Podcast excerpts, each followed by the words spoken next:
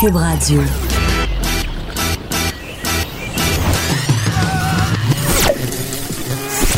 Pour elle, il n'y a jamais de mauvaise question.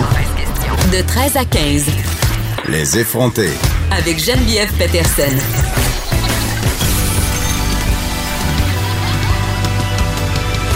Cube Radio. Coucou, bonjour, bonjour, bon après-midi à vous tous.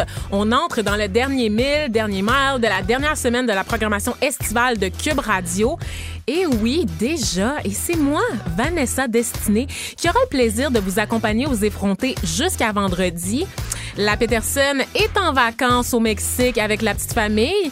Et si je me fie à ses stories Instagram, ça a l'air de tellement, mais tellement mieux se passer que son séjour en Jamaïque. Là. Il n'y a aucun caca nerveux qui a été répertorié, aucune crise de diva en lien avec son tout inclus. Peut-être que cette année, hein, de se retrouver en une sur le site de la clique du plateau. Ou peut-être qu'elle a décidé de laisser le privilège de faire des crises à ses enfants parce qu'à 36 ans, euh, une crise, ça passe moins bien. Puis en plus, ça fait des rides là au niveau du front. Fait que euh, tu vas slacker sur tes dépenses de Botox. Geneviève, si tu apprends à te détendre, ma chère, who knows? Reviens-nous bien bronzé, bien détendu. En attendant, je continue à vivre à travers toi, à travers les images paradisiaques que tu nous envoies du Mexique sur Instagram. C'est assez euh, il suffit. Je vais pas passer toute l'émission, ne vous inquiétez pas, à parler de la déesse des mouches à feu. Quand elle est partie, je danse, c'est le party. On va parler de moi et de mon co-animateur du jour, l'insaisissable Michael Détrempe, tombeur de ces dames, propriétaire de Pitbull. Memphis de son prénom et accessoirement chef de marque pour porte-monnaie. La marque qui, qui, fait quoi déjà, Michael? On parle d'argent. Ah oui, c'est ça. Vous parlez d'argent aux jeunes et aux moins jeunes sur le site du Journal de Montréal. Comment ça va, Michael? Ça va extrêmement bien. Ben, ça paraît. Je te regarde, t'as l'air bien, justement, frais et dispo. Est-ce que tu aurais changé quelque chose? Je... Là, je parle pas de la moustache, là, qui fait un peu porn star, là. Euh, oui, ben en, plus de la moustache, je suis au jour 10 d'un 30 jours euh, sobre. Oh ouais! Ça va très bien, je te jure, je vais au gym quatre fois par jour. C'est-tu le mois sans alcool puis je suis pas au courant? Euh, non, je vais juste me rendre à ma fête euh, pour en profiter en forme. Puis parce que je bois tous les jours? Puis, euh, puis sais-tu, hier, j'ai eu une date sans alcool et j'ai réussi à avoir du plaisir. Ben moi je veux pas savoir là, je veux pas que tu me parles de ta consommation d'alcool durant la date, je veux que tu me parles de la date en tant que telle. Non mais justement, il y en a pas eu de consommation euh, d'alcool, donc on a réussi à avoir une conversation pendant trois heures de temps et qui a pas été lubrifiée par l'alcool. Lubrifiée par l'alcool, on dirait que je suis pas bien. Ouais, euh...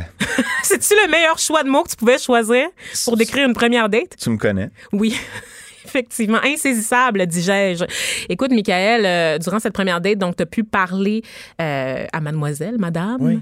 Et euh, t'es-tu intéressé à elle? Parce que je sais que tu as tendance à parler de toi uniquement. Donc, quand tu dis que vous avez parlé pendant trois heures, est-ce qu'elle t'a écouté monologuer pendant trois heures ou tu lui as laissé placer un mot? Non, ben je suis quand même, je suis pas à ma première date, donc j'ai compris que des fois, il fallait s'intéresser aux autres pour avoir une certaine réciprocité là-dedans. Oui, pour passer à l'étape de lubrification. Je suis quelqu'un de pragmatique, tu sais, fait que... OK, c'est super. Tu me demandes pas comment je vais, moi, Michael? Mais toi, comment tu vas? Ben, écoute, je suis tellement heureuse parce que crise du logement est résorbée, en tout cas dans mon cas, parce que c'est pas vrai pour les familles qui sont encore à la rue au moment où on se parle, Michael. Euh, c'est, vraiment, ça se poursuit encore la crise du logement un peu partout au Québec. Mais toi, t'as trouvé de quoi de beau? J'ai trouvé quelque chose qui fait mon affaire, un 2,5 à 785 dollars. Euh, c'est pas la peine, chers auditeurs qui habitez en région, de me rappeler que vous pouvez vous louer une maison complète avec cour arrière et piscine creusée pour ce montant-là par mois. Je le sais déjà, mais malheureusement j'ai fait le choix de vivre à Montréal. C'est là qu'il y a de la job pour les ethnies comme, comme moi. Donc, euh, un beau petit deux et demi euh, retapé sur le plateau Mont-Royal. Fait que je vais devenir aussi lourde que Rosémie Automne Témorin dans pas long. C'est ça que ça veut dire. Aussi lourde qu'elle? Ah, aussi lourde qu'elle. Déjà, je sens quoi, que tu vas mon être moins nom... lourde? non. OK. T'es-tu en train de dire que moi, je suis plus lourde que Rosémie? Non, non. Parce que Rosémie, c'est vraiment la plateau Pitec par excellence. On a convenu de ça lors de la première émission du retour où est-ce que j'avais fait sa page Wikipédia et on avait déterminé que c'était impossible de sortir le plateau de cette fille-là. Et déjà, je sens que mon nom est en train de s'allonger. J'ai des prénoms qui sont en train de popper sur mon baptistère au moment où on se parle. Fantastique. Michael. C'est une grosse émission aujourd'hui. Euh, on commence en force ce lundi. On va évidemment parler de ce crime sordide à Québec, une femme transformée en torche humaine par son ex-conjoint, avec Claude Villeneuve, chroniqueur au Journal de Montréal, et François Doré, ex-policier de la Sûreté du Québec, et maintenant analyste en affaires policières. On va aussi parler de la fameuse chronique en Est avec une de mes prefs, Pamela Dumont. On va parler de culture avec les habitués Stéphane Plante et Élise Jeté. Ça, c'est une partie seulement de ce qu'on a en réserve pour vous au cours des deux prochaines heures. Mais avant de se lancer là-dedans, on va faire le tour des actualités qui retiennent notre attention aujourd'hui. On commence avec une de mes nouvelles préférées. C'est une sale affaire, mais honnêtement, je ne me tanne pas de lire ce qui s'écrit là-dessus. C'est la mort de Jeffrey Epstein. J'ai-tu bien dit son nom? Epstein. Epstein, je, savais que j'y arriverais pas du premier coup. Les spéculations se multiplient, Michael, sur la mort de cet homme. C'est Noël avant le temps pour les conspirationnistes. Exactement. Donc, cet homme qui, on le rappelle, est un proche des grands de ce monde, des grands Américains de ce monde, hein. un financier, membre de la jet set, associé à Donald Trump, associé à la famille Clinton, associé à des grands noms d'Hollywood également.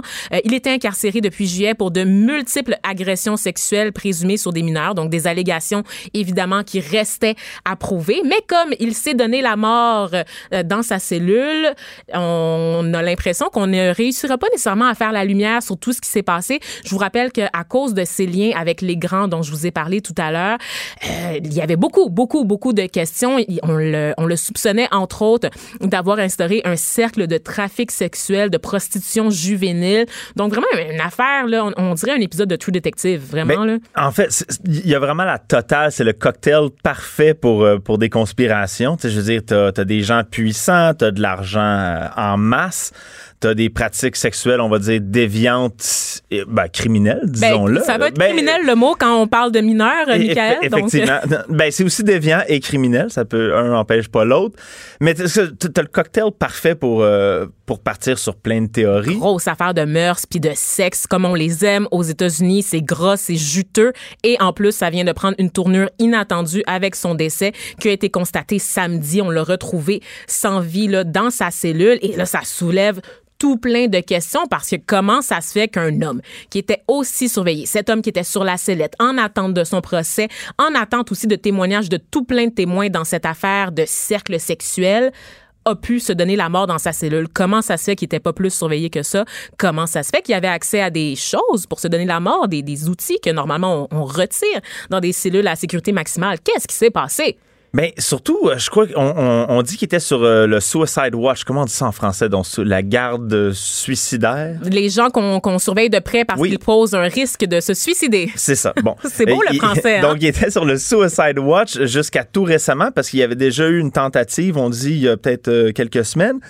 Donc là, il y a un million de questions auxquelles on n'aura sûrement pas de réponse, mais un film de Oliver Stone, peut-être un jour, qui va essayer de...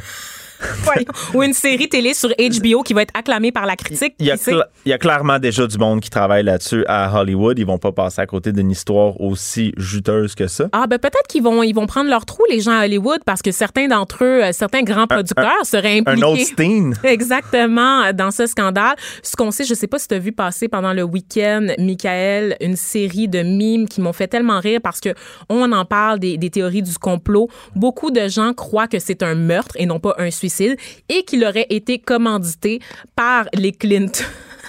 de toutes les personnes. On se rappelle que Bill, empêtré dans nombre de scandales sexuels, euh, aurait tout à gagner à ce que quelqu'un comme euh, Jeffrey euh, Epstein. merci de m'aider là-dessus, garde le silence à tout jamais. Ben oui, puis puis je, je, je, je t'avoue, moi, je suis un anti-complotiste.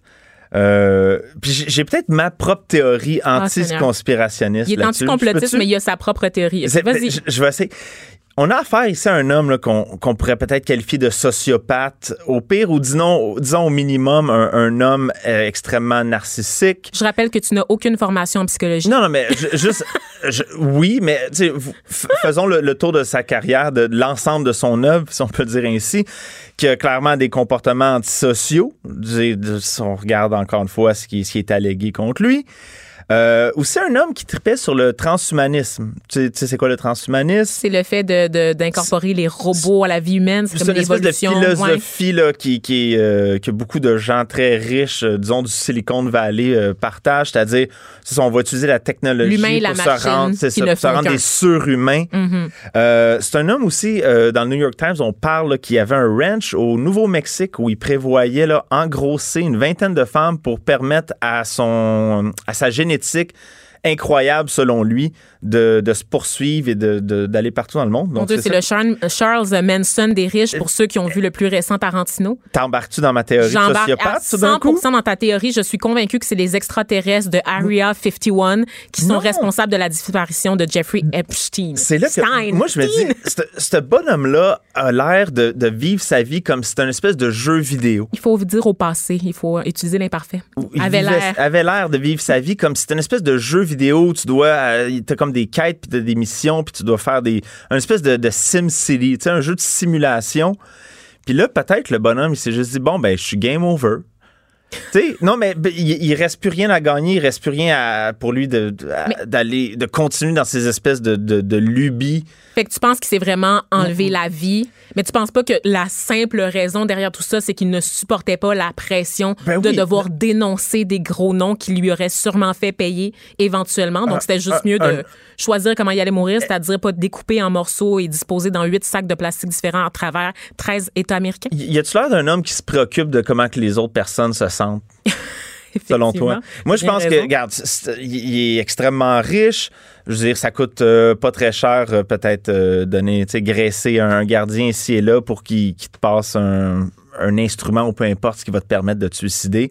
Comme je dis, il est game over. Il se dit, regarde, j'ai fait, fait ce que j'avais à faire ici. Ciao, bye. Puis c'est un, un peu un gros doigt du milieu à, à tout le monde, puis aux victimes surtout, c'est ça qui est. Absolument, c'est ça qui est terrible dans cette histoire. Peut-être qu'il est même encore en vie sur une île déserte avec Elvis et Marilyn Monroe, qui sait? Non, mais plus sérieusement, il y a un hashtag en ce moment qui est euh, populaire sur les réseaux sociaux, le Epstein Murder. Euh, des gens qui ne croient pas la théorie officielle des autorités qui disent qu'il se serait donné la mort. Euh, ce qu'on sait, c'est que les, une autopsie va être pratiquée sur le corps au cours des prochains jours.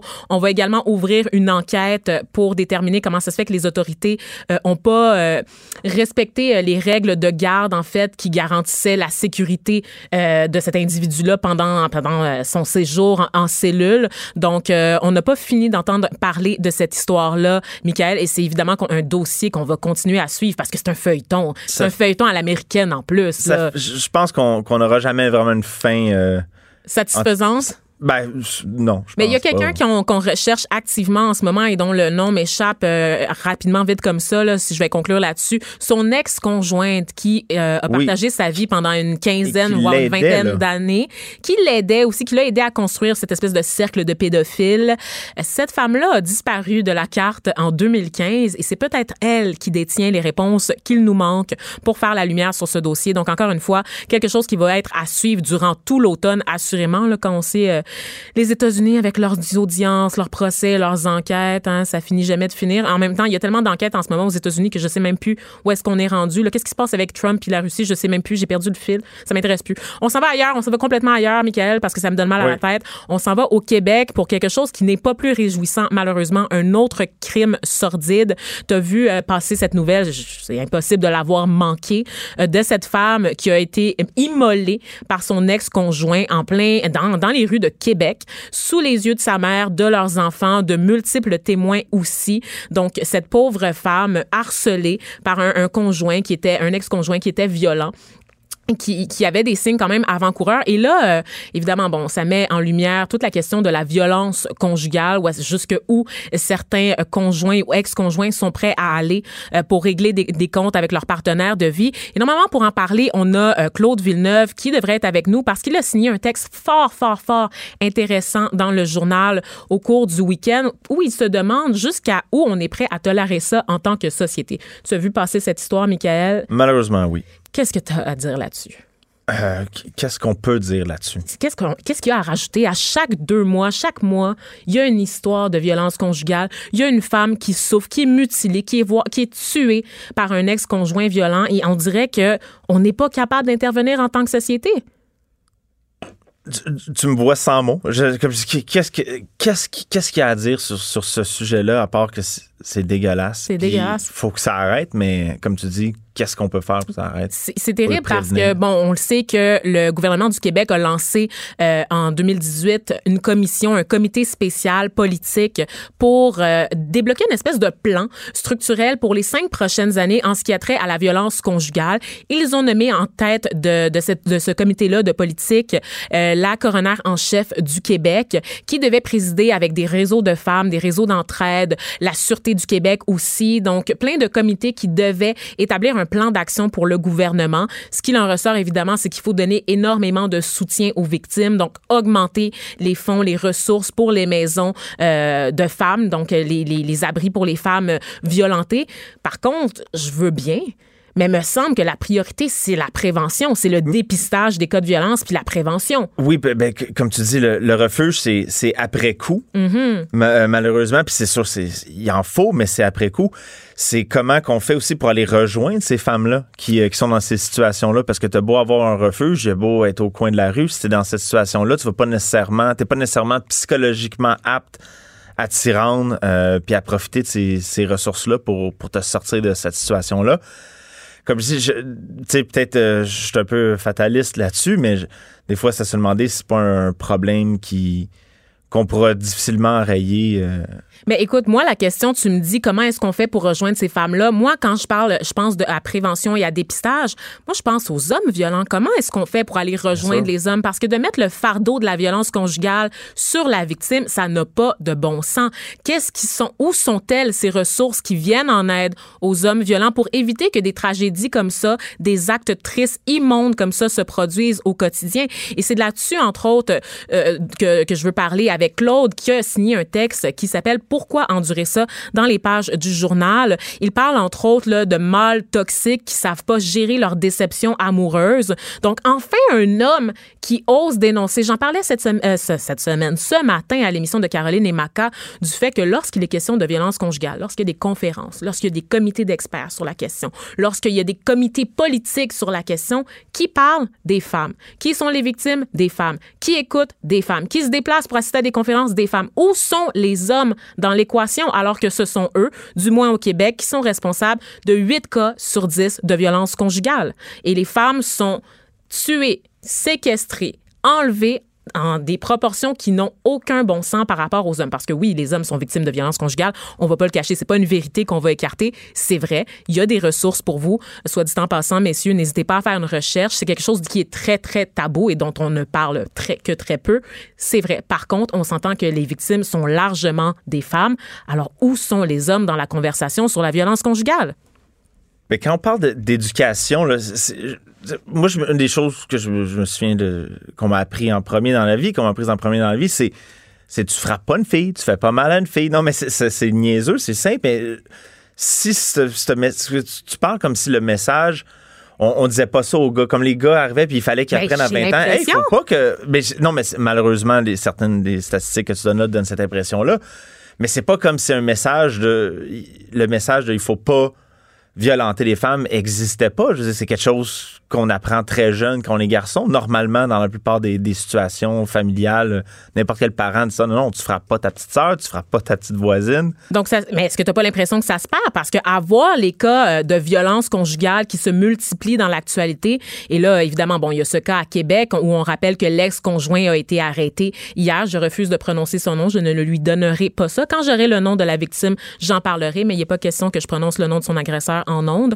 Euh, est-ce que tu n'as pas l'impression que, qu'il y a de plus en plus de cas? Quand je regarde dans l'actualité, je vois beaucoup de jeunes couples on se rappelle hein, de cette fille-là qui avait appelé à l'aide la police. Sur la rive sud. Sur la rive sud, qui avait été escortée par la police, puis il a fallu une fraction de seconde pour que son ex, la, poignarde, lui donne, lui assène des coups de couteau, presque sous les yeux de la police. On a eu un autre cas aussi récemment, mon Dieu, les cas m'échappent parce qu'il y en a tellement, puis ils finissent tous par se ressembler, où des jeunes hommes violentent leur jeune conjointe. Il y a quelque chose qui s'est perdu dans l'éducation des garçons. Mais, je me trompe? C'est quoi qu'on. Qu'est-ce qu'on pourrait ajouter à la, prévention?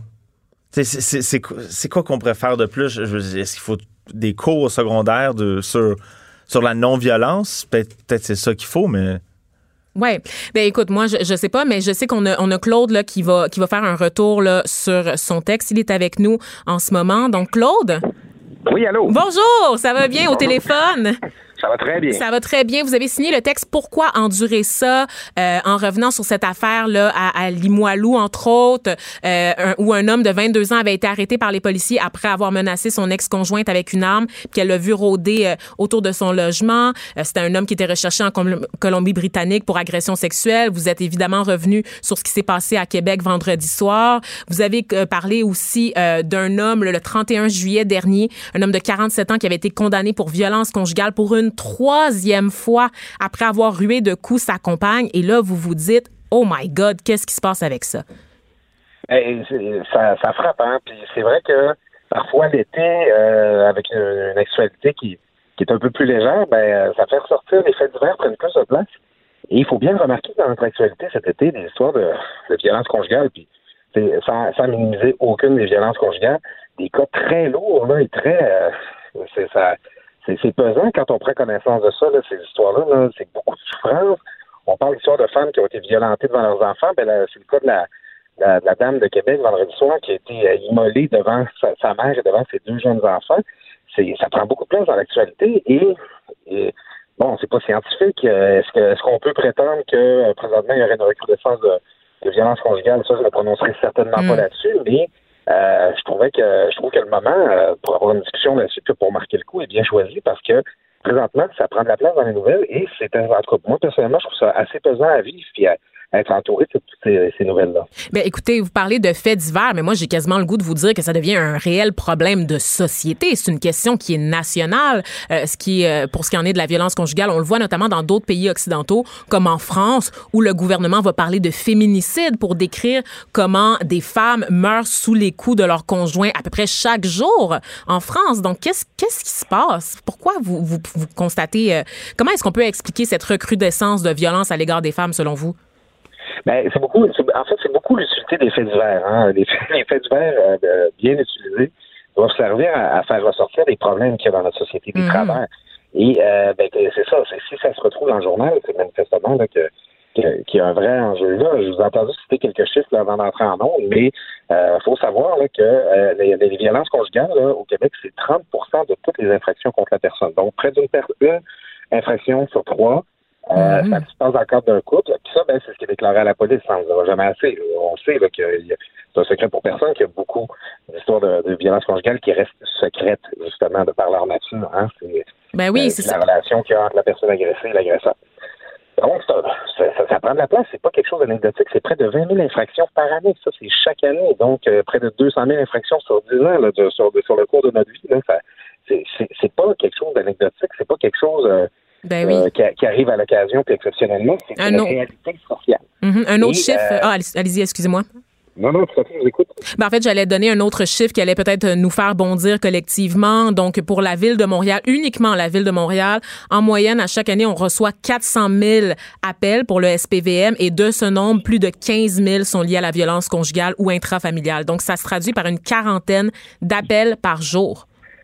Oui, ben c'est énorme. Puis, on demanderait à n'importe quel policier, euh, ils interviennent, c'est ça, presque à tous les jours. Là, ce sont des lieux où euh, soit une dispute entre conjoints qui a mal tourné, mais euh, aussi là, des, endroits, où, des, situations où il y a vraiment quelqu'un qui a été victime de violences graves. Puis là, ben c'est ça, c'est des cas plus spectaculaires. Ce qu'il y a dans les journaux présentement, on s'entend qu'une femme qui se fait mettre en feu, c'est autant dans l'image que ça crée dans notre tête que dans ce que dans, la place que ça prend dans les nouvelles, ça ressemble. Et on, connaît toutes les formes de la violence conjugale. Ça va de la mm-hmm. violence psychologique, c'est de l'intimidation, c'est euh, de la violence économique aussi, de, une espèce de chantage. Et euh, c'est que si ces cas plus spectaculaires-là euh, peuvent attirer notre attention sur cette situation-là, bon, il y a au moins quelque chose de positif là-dedans, mais c'est que il faut être conscient. je trouve, en tout cas, les, commentaires que j'ai reçus suite à mon texte, allez-y, vous avez consulté un peu ben, ça me donne l'impression qu'on est collectivement absolument pas conscient du fait que la violence conjugale, c'est quelque chose qui existe dans beaucoup, beaucoup, beaucoup de couples qui nous entourent, nos voisins, même dans notre famille. Et euh, on est, euh, j'ai pas l'impression que la société est très mobilisée pour euh, lutter contre cette situation-là. Mais c'est sûr que la violence conjugale n'a pas connu euh, son moment MeToo. Hein. On n'a pas connu une espèce de, de gros mouvement de mobilisation, notamment sur les réseaux sociaux, de dénonciation de ce phénomène-là. Et ça tient peut-être au fait, comme vous le disiez tout à l'heure, que c'est plus dans la sphère privée. Parce que c'est entre un couple, c'est entre une famille et on n'ose pas questionner nécessairement ce qui se passe derrière les portes closes entre deux adultes qui seraient normalement consentants, tu sais. Oui, absolument. Et euh, il y a une plus peut-être qu'on a. Moi, je l'avoue, j'ai une réflexion comme citoyen euh, moi-même à ce sujet-là. Bon, des fois, ça nous arrive tous d'entendre une dispute entre voisins, des choses mm. comme ça. Puis là, on veut plus mêler de nos affaires, on rentre la tête euh, entre les épaules et tout ça. Mais peut-être que justement, il faut, faut être plus interventionniste, faut être plus, euh, faut, faut, faut, plus se tourner, retourner notre regard vers la victime, puis l'inviter à euh, être attentif à la détresse qui peut se trouver dans ses yeux ou avoir une main tendue parce que bon, je, je peux pas parler à la place des, personnes qui subissent ça, mais j'essaie d'imaginer un peu le sentiment d'isolement qu'on a quand on vit à tous les jours dans, dans un climat de violence et de peur comme celui-là. Ben c'est ça, on doit se sentir comme on, doit se sentir comme la personne la plus la plus seule au monde. Pour cette raison, quand il y a des enfants qui sont impliqués, qu'on cherche à les protéger, puis c'est ce qui est terrible dans ces violences-là, quand il y a de l'amour aussi. Hein, ben c'est pour ça que c'est troublant. là. Euh, qu'est-ce qui se passe quand une, une relation d'amour, euh, de, de, qui est quelque chose de positif, finalement, devient quelque chose de complètement malsain. Puis, euh, je, je, vous dis, Vanessa, moi, je, je suis vraiment j'ai vraiment été saisi par l'ampleur, la nature des commentaires que ben, j'ai reçus. Parlons-en, parlons-en des commentaires, parce que moi aussi, j'ai été faire un petit tour. C'est un de mes, euh, c'est un de mes petits trucs que je fais, moi, lire tous les commentaires sous les articles et sur les partages Facebook des 10 articles.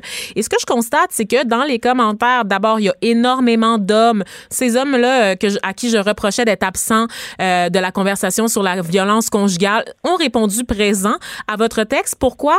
Pour se mettre sur la défensive. C'est ce que je perçois dans la lecture des commentaires. Ben, pas tous les hommes. Hashtag pas tous les hommes. On l'entend beaucoup, celle-là. Ben, j'ai pas pu m'empêcher de sourire un peu parce que euh, c'est ça, les gens disent euh, c'est une minorité d'hommes, euh, mettez pas tous les hommes dans le même panier, pourquoi vous nous accusez? ben moi, je n'ai pas accusé personne. je, je constate que il y a, beaucoup de sujets comme ceux-là que quand on les aborde, nécessairement, c'est comme si on faisait un procès à la société. Euh, bon, je ne veux pas te faire une trop, grosse, trop, grande digression, mais mm-hmm. maintenant, au journal, récemment, on a fait un dossier sur l'état des routes au Québec qui est lamentable. Là, tout le monde est comme, bon, on est dû pour une grande corvée, il faut qu'on s'en occupe, prenez mes impôts, patchez les routes. Quand on mm-hmm. parle de suicide, on s'entend assez facilement pour dire que on a tous une responsabilité comme citoyens, justement, d'être attentifs là, envers les, signaux d'alarme, de, de, tendre la main aux gens qui ont l'air de pas bien aller, puis euh, de, de, de, faire diffuser l'information sur les ressources d'aide. Quand on parle de toxicomanie ou même de, de santé mentale. Il y, a, une espèce de mobilisation collective pour dire OK, il faut faire tomber les tabous sur la santé mentale, il faut en parler. Mais il y a deux sujets c'est la, condition féminine et l'immigration. Quand on parle d'une violence ou d'une situation difficile vécue par quelqu'un d'un de ces groupes-là, là, il y a un braquage. C'est pas mon problème, c'est pas ma faute, je suis hmm. pas responsable de ça. Il y a un paquet d'autres sujets comme une société où on est capable d'admettre qu'on a un travail collectif à faire, qu'il faut qu'on s'en occupe. Mais quand on parle de ces clientèles-là, de ces, des femmes qui subissent la violence, qui subissent des agressions sexuelles, des immigrants qui subissent des menaces d'intimidation, on l'a vécu à Québec, là, on, des situations difficiles. Il y a une façon que les gens veulent se décoller de cette situation-là. Il ne faut pas nommer ce problème-là puis dire que collectivement, on a un travail à faire là-dessus. C'est comme si c'était une accusation généralisée. Tout le monde veut s'en défendre. C'est drôle. il me semble que justement, si on était, si on était mobilisé contre ça, ben, justement, on, on, se mettrait pas sur la défensive dès qu'on en parle. C'est drôle, euh, vous me permettrez quand même de citer un autre journal, en plus du Journal de Montréal. Euh, il y a Philippe Mercure qui signait un éditorial dans la presse en disant que plus on a de privilèges, moins on a d'empathie. Et c'est peut-être ce qui explique la réaction sur la défensive et le fait que ah c'est pas mon problème, ça ne regarde pas, c'est pas moi, pas tous les hommes qui nous fait réagir euh, en ce moment. Et si vous me permettez, j'ai remarqué quelque chose d'autre dans les commentaires sous votre article, Claude Villeneuve. Il y a de gens qui font référence au nom à consonance arabe ah. de l'accusé dans toute cette histoire. Le nom euh, que je répète, je refuse de le prononcer pour pas donner, euh, pour pas glorifier euh, cet agresseur, ce batteur de femmes. mais il y a un, nom à consonance arabe et tout de suite les gens font le lien avec les crimes d'honneur et se disent bon c'est pas dans notre culture, c'est une affaire d'immigrants, c'est une affaire d'arabes, c'est la musulmanie encore une fois, c'est les chafias, nanana, nanana. Comme si il y avait une seule communauté qui avait un monopole sur la violence à l'égard des femmes. Et ça, c'est une espèce de raccourci qu'on voit souvent. Qu'est-ce que vous en ben, pensez? Écoutez, vous, vous, venez me chercher exactement là où je m'en allais. Euh, c'est que il y a une façon, ça c'est une façon plus de se décoller de cette situation-là. C'est ah ouais, il y a des étrangers qui arrivent ici, puis euh, bon, euh, c'est vrai que bon, le fait de, de, de, mettre une femme en feu, bon, c'est il y a quelque la, la, nature du geste en tant que tel nous apparaît exotique là, parce que c'est comme quelque chose de très intense, très extrême. Mais les autres, les autres affaires auxquelles je faisais référence, bon, c'est que vous avez cité en introduction, euh, le forcené à Limoilou, qui était recherché en Colombie-Britannique, là, ben, son nom, c'est Michael Trottier. Hmm. Ça, ça sonne pas très. Euh, en tout cas, j'ai pas l'impression qu'il très vers la Mecque à tous les jours, là, celui-là. Puis euh, il est recherché en Colombie-Britannique. Je ne sais pas si là-bas, ils vont dire, bon, encore des francophones là, qui viennent commettre des crimes violents chez vous. Euh, après ça, il y a l'autre histoire dont on a parlé, cet homme-là qui a été condamné pour une troisième fois pour euh, violence conjugale, dont deux fois qu'il a reçu l'absolution constitutionnelle. Il s'appelle Steve Saint-Amand. On, on, aura beau dire, là, on aura beau essayer de se décoller de ça en disant mm. qu'il y, a des crimes violents qui sont commis par des personnes issues de l'immigration.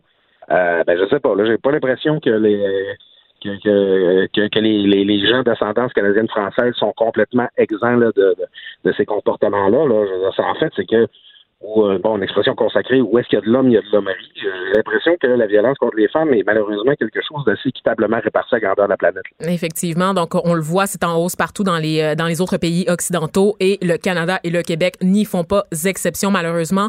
Claude Villeneuve, vous avez signé l'article Pourquoi endurer ça dans les pages du journal de Montréal de Québec sur le site web, c'est accessible, un très bon texte. Je vous invite, chers auditeurs, à y jeter un coup d'œil et peut-être de laisser un commentaire qui nous fera plaisir de lire Claude et moi, pour pouvoir le disséquer un peu plus tard en ondes. ah ben c'est parfait, on se reprend oui. là. Merci beaucoup, Claude, d'avoir été avec nous. De 13 à 15. Les effrontés. Deux heures où on relâche nos bonnes manières. Après tout, on est en vacances. Cube Radio. J'adore notre indicatif musical. Euh, on parle euh, d'un sujet euh, qui vient de popper, une espèce de dernière heure dans le monde de la recherche médicale. C'est une nouvelle étude, une analyse réalisée par un chercheur maintenant au CHU Sainte-Justine qui, qui dit que les adolescents et les jeunes adultes qui vapotent sont plus susceptibles de consommer aussi de la marijuana. Hmm, je lis ça, je lis ça, je suis un peu sceptique, mais on en parle tout de suite avec l'auteur de cette analyse, Nicolas Chady, pédiatre spécialisé toxicomanie et médecine de l'adolescence au CHU Sainte-Justine. Donc, euh, bonjour, euh, Monsieur Chadi. Bonjour. Allô, ça va bien?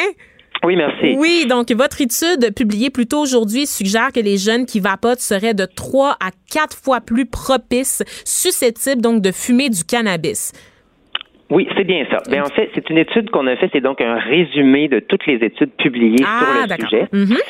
Et puis, ce qu'on a trouvé, c'est qu'il y a une association. Donc, si on a déjà vapoté, euh, on a des chances plus élevées d'avoir déjà utilisé de la marijuana ou de progresser vers une utilisation de la marijuana dans le futur. On a donc séparé les études en comme deux sous-groupes, si on veut, euh, des études transversales qui ne font pas la distinction de ce qui est arrivé en premier, puis des études longitudinales qui regardent bel et bien avec un jeune qui a commencé par vapoter, est-ce qu'il va avoir une progression vers euh, la marijuana. Puis ce qu'on a trouvé, c'est euh, une même relation dans les deux cas, donc il y a un risque augmenté d'avoir cette association-là entre les deux substances. Et qu'est-ce qui explique la réalité du risque augmenté? C'est-tu encore une affaire de développement de lobe frontal, comme dirait le, le ministre Lionel Carman? Oui, ben en fait, c'est un peu ça. Donc, ce qu'on voit chez les ados qui sont plus jeunes, c'est que le cerveau est en développement.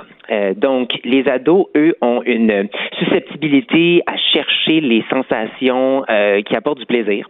Euh, donc, la réponse d'un ado à une substance comme la nicotine ou la marijuana est plus grande que chez un adulte, si on veut. Donc, il y a un risque accru de développer une dépendance.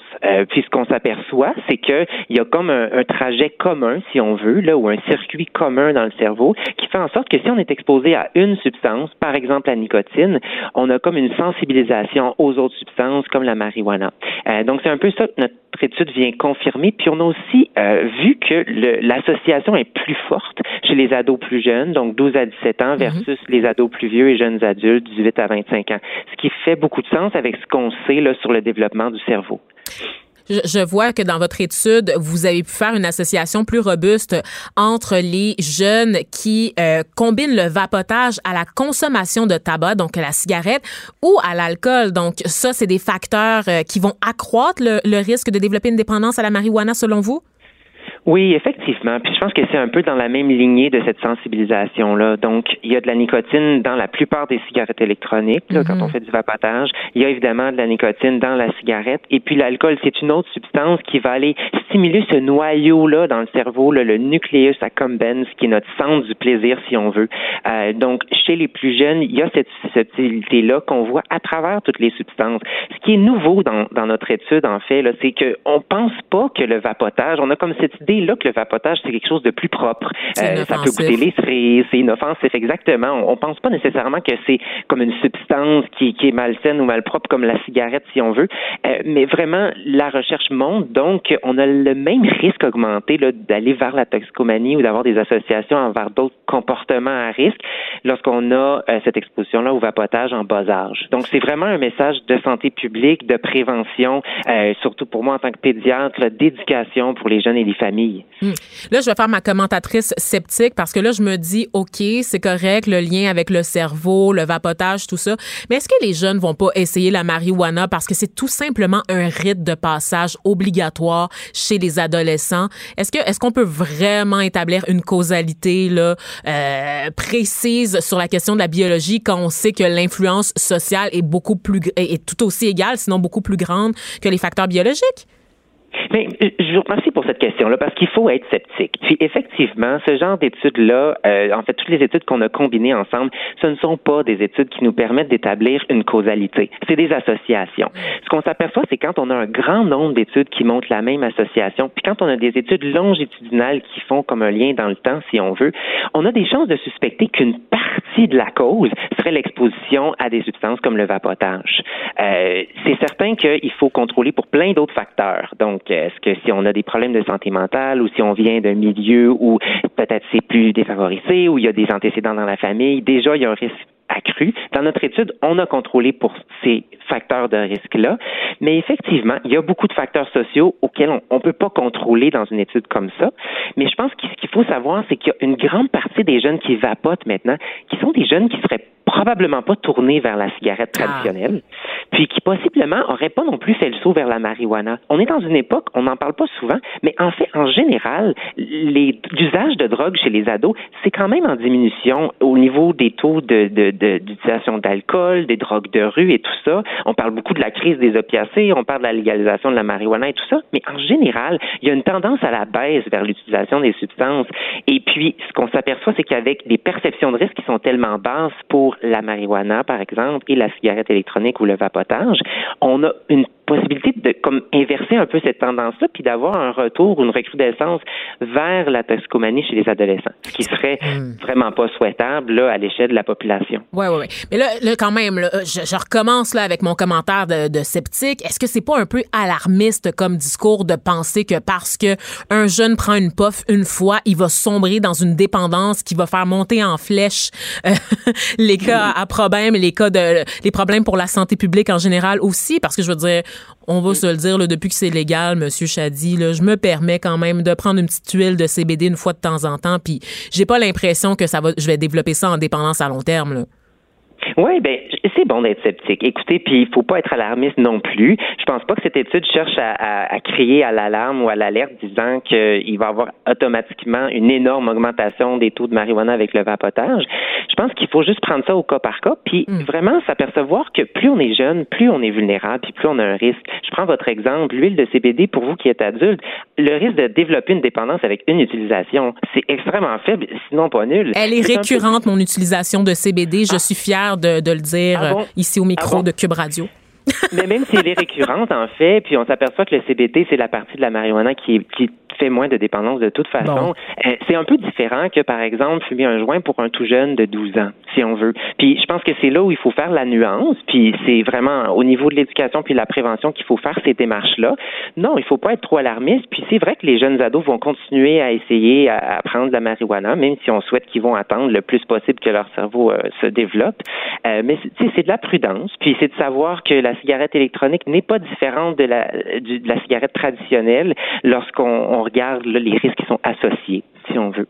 On l'attend toujours, hein, le plan d'action, parce qu'on sait que le gouvernement fédéral a promis de se pencher sur l'usage de la cigarette électronique, particulièrement auprès des ados. Mais qu'est-ce qui fait qu'on tarde autant à agir dans ce dossier-là, selon vous? Parce que me semble, bon, c'est sûr qu'il y avait un manque de recherche, c'est relativement nouveau sur le marché, la cigarette électronique, mais reste que c'est de la nicotine, vous l'avez souligné vous-même. Donc, pourquoi est-ce qu'on tarde à légiférer? Oui, ben c'est une excellente question. Puis en fait, je travaille étroitement avec Santé Canada pour essayer de faire ah! accélérer les choses. Justement, euh, il y a des lobbies qui sont très forts. Il faut savoir qu'il y a beaucoup de compagnies de tabac qui se cachent derrière les vapoteuses, et il y a des lobbies qui sont forts. Puis faire avancer des lois, des des, des, des contrôles au niveau de la publicité, au niveau de la vente et tout ça, c'est certain que ça prend du temps. Euh, puis je pense que l'explosion des taux de vapotage s'est faite de façon absolument fulgurante. On le voit aux mm. États-Unis. On est en train de suivre un peu la courbe au, Canada avec l'arrivée tout récente euh, du Joule, euh, qui, qui, est vraiment la grosse part de marché. Mais le Joule, ça ressemble à une, clé USB, si on veut. C'est un petit dispositif assez high-tech, qui est une cigarette électronique qui contient, euh, dans la plupart des cas, beaucoup de nicotine. Là. Une petite cartouche peut contenir autant qu'un paquet de cigarettes au complet. Toutes les vedettes ont ça sur Instagram, c'est ça le problème. ben oui, c'est ça. Puis je veux ça m'a pris beaucoup de temps à comprendre c'était quoi qui tenait à la ben, main. c'est ça. puis on a beau essayer de prévenir puis faire des lois et tout, mais c'est certain que ces produits-là, ils ont un pouvoir de, d'autopromotion, si on veut, par les médias sociaux, là, qui est une nouvelle réalité là, en 2019. Ouais. C'est ça. Donc, les compagnies de tabac euh, sont un peu comme des phénix qui renaissent euh, constamment de leur botch. Euh, écoutez, moi, euh, je regarde ce qui s'en vient au Canada, euh, la légalisation de, des edibles, en fait, là, qui est comme le, deuxième volet de la légalisation de la marijuana. Donc, les edibles, on le rappelle pour nos auditeurs, ce sont des produits qui ressemblent à des bonbons, des jujubes qui contiennent du cannabis. Vous, vous voyez ça là. vous devez, vous devez capoter un peu quand même. Oui, ben oui et non, en fait. Je ah veux hein? dire, là, euh, c'est mon point de vue à, moi, puis je, le tends, je prends sous toute réserve je, je n'ai pas d'opinion négative par rapport à la légalisation. Je pense que c'est bien. On va pouvoir en, parler plus plus euh, ouvertement sur la place publique. C'est une question de, je pense, de le faire de façon soigneuse. Euh, si on veut légaliser puis permettre la vente de ces produits-là, il faut s'assurer qu'ils soient bien étiquetés, que quelqu'un qui se met la main sur ces produits-là peut savoir en lisant l'étiquette, mais c'est quelle force, quelle puissance, qu'est-ce qu'il y a là-dedans, puis quels peuvent être les risques associés.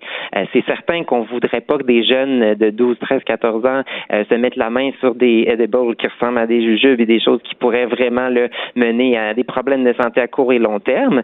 Mais je pense que d'avoir ça quand même légalisé, parce qu'on se le cachera pas, si c'est pas légal, c'est quand même en vente sur le marché noir. Ben, c'est ça. Euh, Puis là, on contrôle moins ce qu'il y a dedans. Voilà. Voilà. Puis je pense que ce contrôle-là, s'il est bien fait, et j'ai toute confiance qu'on va bien le faire là, euh, avec la vie des professionnels, puis euh, bon, des politiciens du monde légal et tout ça, euh, je vois pas nécessairement un risque. Je pense que c'est à la limite une bonne chose là qu'on puisse légiférer qu'on puisse taxer s'il le faut, euh, puis faire le travail de prévention et d'éducation qui va avec tout ça. Parce que là, le gouvernement du Québec est pas chaud chaud à l'idée des edibles sur le marché. Euh, ils espèrent adopter leur propre législation par rapport à ça, mais reste que ça va être disponible. Je sais pas si vous pouvez aller là avec moi, euh, docteur Chadi, mais je vais je vais l'essayer quand même.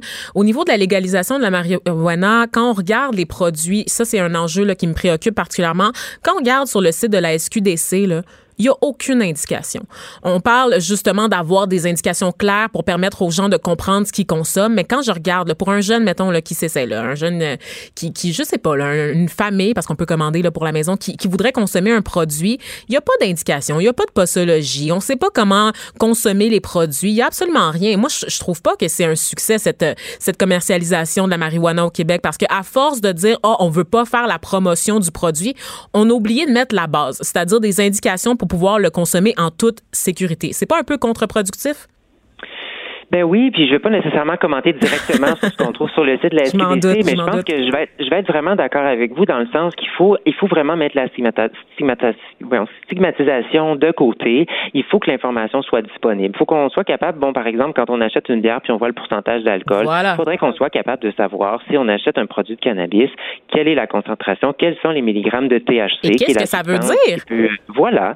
Et je pense que ça, ça va être un travail qui va vraiment partir de, de l'enfance. On va éduquer les jeunes espérons-le, à l'école. Et puis, il va y avoir un travail de santé publique qui va se faire avec ça. Puis ça va aller tout jusqu'aux produits qu'on voit, qu'on peut acheter, pour que les familles puissent en discuter de façon ouverte à la maison, puis qu'on puisse savoir qu'est-ce qui arrive si on consomme tant euh, de cannabis et quels sont les risques là, pour les jeunes surtout. Oui.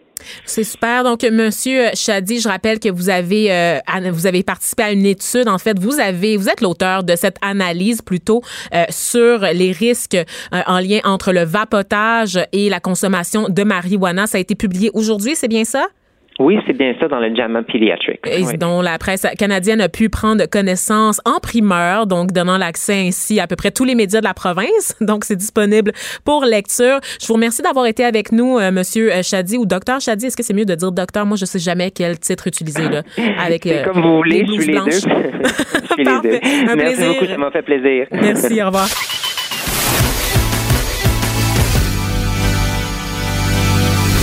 Elle a du mordant. Et aucun règlement municipal ne l'interdit. Geneviève anime les effrontés. Cube Radio. Geneviève Who, more like Vanessa. Bonjour, je suis de retour. Écoutez, je suis tellement contente que vous euh, vous soyez de retour, chers auditeurs, là, après cette pub publicitaire, parce que j'ai besoin de quelqu'un pour jouer le médiateur. J'ai mes deux préférés en studio, Pamela Dumont pour sa oh, oh. chronique en East et mon animateur, euh, mon co-animateur du jour, Michael Détrempe, c'était déjà en train de s'obstiner pendant la pause. Donc maintenant que vous êtes là, cher public, ils vont être obligés de se tenir. Donc ça me rassure. Par contre, j'aimerais revenir sur l'objet du conflit entre ces deux-là. Euh, ça part du t-shirt que porte Pamela là, que vous pouvez ben pas voir, mais qu'on va publier sur la page Facebook des effrontés. Prendre une photo. On va avoir une très belle photo de toi, ma chère. Watch out, tu vas être viral dans pas long. C'est un chandail sur lequel il est écrit L'onanisme, c'est la paix. Et là, j'ai demandé, mais qu'est-ce que c'est l'onanisme? Et Pamela m'a répondu La masturbation. Michael a fait des, des ben, vérifications sur les réseaux sociaux. J'ai fait de grandes recherches. De très grandes recherches. J'ai sur Wikipédia. Et qu'est-ce que ça dit? Ça dit que, dans le fond, c'est l'acte d'interrompre le coït avant éjaculation. En retirant le pénis? Oui. Mais faut que tu dises la suite, là. Tu as lu une autre définition après. ça s'obstine comme ça depuis tout à l'heure. Ben regardez, allez lire la Bible si vous voulez en savoir plus. Non, non, non. Il n'y a, pas personne qui va lire un livre religieux. Là. Moi, je ne fais, pas ça. Là. Je fais pas ça. Genèse 38. On va nous accuser de prosélytisme à, Cube Radio, puis ça serait bien le bout. Là. Impossible. Avec le sourire que je vais avoir avec la pause qu'on va prendre de mon t-shirt, personne va être convaincu c'est la définition. C'est impossible. Mais peu importe, vive l'onanisme. Oui, d'accord. Euh, on est pour ça. C'est ça? Ultimement, pour ou contre l'onanisme, ici à Cube, on est tous pour. Mais ça l'aurait dû être mon, le sujet de ma chronique, onanisme. Ben oui, mais, mais à la place, tu vas nous, nous parler du activisme. Et là, tu as senti mon H vraiment aspirer quasiment un R parce que je veux que ça soit bien clair pour les auditeurs qu'il y a un H-A CK. Donc, activisme, pas juste activisme en français, mais activisme in English, mais aussi en français, parce qu'on a, on a décidé de l'adapter. Ouais, sinon, euh, cyberactivisme qu'on entend aussi. Cyberactivisme aussi. OK, ça, c'est quoi? C'est la version de l'Office québécois de la langue française. Moi, je les boycotte, ceux-là, je les aime pas du tout. Depuis le Pastogate, là, je leur parle plus. Euh, fait qu'on va prendre activisme, juste pour les gosser. Oui, mais c'est comme hacking, tu sais, j'ai noté la définition, puis en français, c'est bidouillage. Ah, c'est quand même. C'est quoi ça? C'est quand est-ce que l'Office québécois de la langue française va rentrer au 21e siècle. Mais pourtant, pour m'aider à comprendre des trucs, je suis allée voir une chaîne YouTube de Monsieur Bidouille, puis j'ai compris pourquoi il s'appelait le même. Parce qu'il fait plein de vidéos sur euh, Internet sur comment comprendre ça. Accordé de la crédibilité à quelqu'un dont le pseudonyme est Monsieur Bidouille. Ben, j'ai compris que c'est la traduction francophone. Il n'est pas québécois, il n'est pas québécois. Son mhm, excuse. Mhm, mhm. Donc, Donc l'activisme. Prenons-nous un peu plus au sérieux. non. Ben, on ne sera pas capable. Ouais. est là.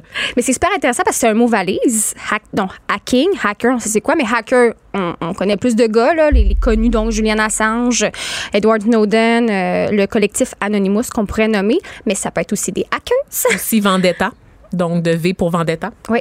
oui. Il est un personnage réel. Mais je, je pense pas qu'il y avait accès à un ordinateur. Ah non, effectivement. Non, non, c'était pas mal noir et blanc dans son, dans son truc. Oui, je pense aussi. et qui comprend aussi donc l'activisme, le mot pas de H, là, donc le militantisme, une forme de militance via l'Internet. Fait que c'est intéressant de se poser la question comment est-ce qu'on peut utiliser euh, ben, le codage, l'informatique pour militer, euh, pour soi-disant, on va mettre entre guillemets intérêt public, mm-hmm. parce que ça peut soulever plein de questionnements éthique. Là, ça n'a rien à voir avec le piratage de données là, chez Desjardins. Là. Ça, c'est pas de On aurait pu faire un- l'activisme. Ben, je pense pas, là. Non, ça, c'est juste J'oserais pas dire ça. Déjà qu'en parlant de ça aujourd'hui, j'ai un peu peur d'avoir des représailles de je ne sais trop qui qui serait meilleur que moi dans le domaine après ça. Donc, non, je ne ferai pas de lien avec ça aujourd'hui. D'accord, Ça me parfait. fait trop peur. Mais euh, oui, donc on connaît souvent, comme j'ai nommé, Julian Assange, que lui avait créé Wikileaks, avec, qui avait pu diffuser, entre autres, via le réseau Tor, qu'on va expliquer plus tard, euh, euh, des images de la guerre d'Irak, euh, des meurtres collatéraux, donc que ça Edward Snowden, en fait, qui était un lanceur d'alerte euh, américain qui a euh, dévoilé des systèmes de surveillance des USA et de l'Angleterre. Et Anonymous est un collectif qu'on a connu surtout pour. euh, euh, ben, ils ont fait toutes sortes d'actions. D'abord avec l'Église de la Scientologie, ils ont planté euh, leur site, ils ont fait des attaques Internet, mais aussi après avec euh, Mastercard, avec PayPal, entre autres par soutien à, à, à Wikileaks qui avait été fermé de tous leurs dons à l'époque. Donc, mais eux sont devenus très sensationnalistes dans un sens parce qu'on sait plus trop qu'est-ce qui vraiment se revendique d'Anonymous ou pas. Ah ouais, hein? Ben oui. rendu des trolls, eux autres? Ben, ils trollent aussi. C'est ça qui, qui est un peu euh, le, le- le- le dilemme dans tout ça, qui est dur à départir parce que des gens vont utiliser le masque, soi-disant d'Anonymous, parce que c'est leur première valeur qu'il y ait de l'anonymat possible pour euh, contrer la censure, pour permettre la liberté d'expression en ligne. Fait que ça fait que, mais il y a des vidéos qui sont publiées, puis il y a des actions qui sont, bon, plus ou moins euh, pertinentes, on pourrait dire, puis plus de l'ordre euh, de la sensation. C'est devenu une espèce de branding ouvert euh, Ouais, à hein? tous. Ben oui, parce qu'en même temps, c'est un peu ça le point, c'est qu'ils veulent attirer des gens qui peuvent euh, se, se prétendre d'anonymous puis commettre, euh, commettre, poser des actions, mais après ça, c'est que euh, s'il n'y a pas d'organisation très claire, beaucoup de gens, c'est pas centralisé, beaucoup de gens ont été arrêtés, donc après ça, le noyau il s'est un peu déconstruit.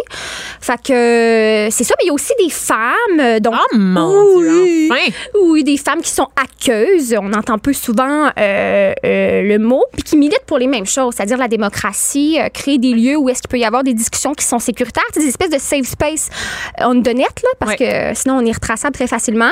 Il y a Audrey Teng, allez voir des entrevues d'elle, c'est une jeune taïwanaise trans hyper intéressante, qui a un QI de fou.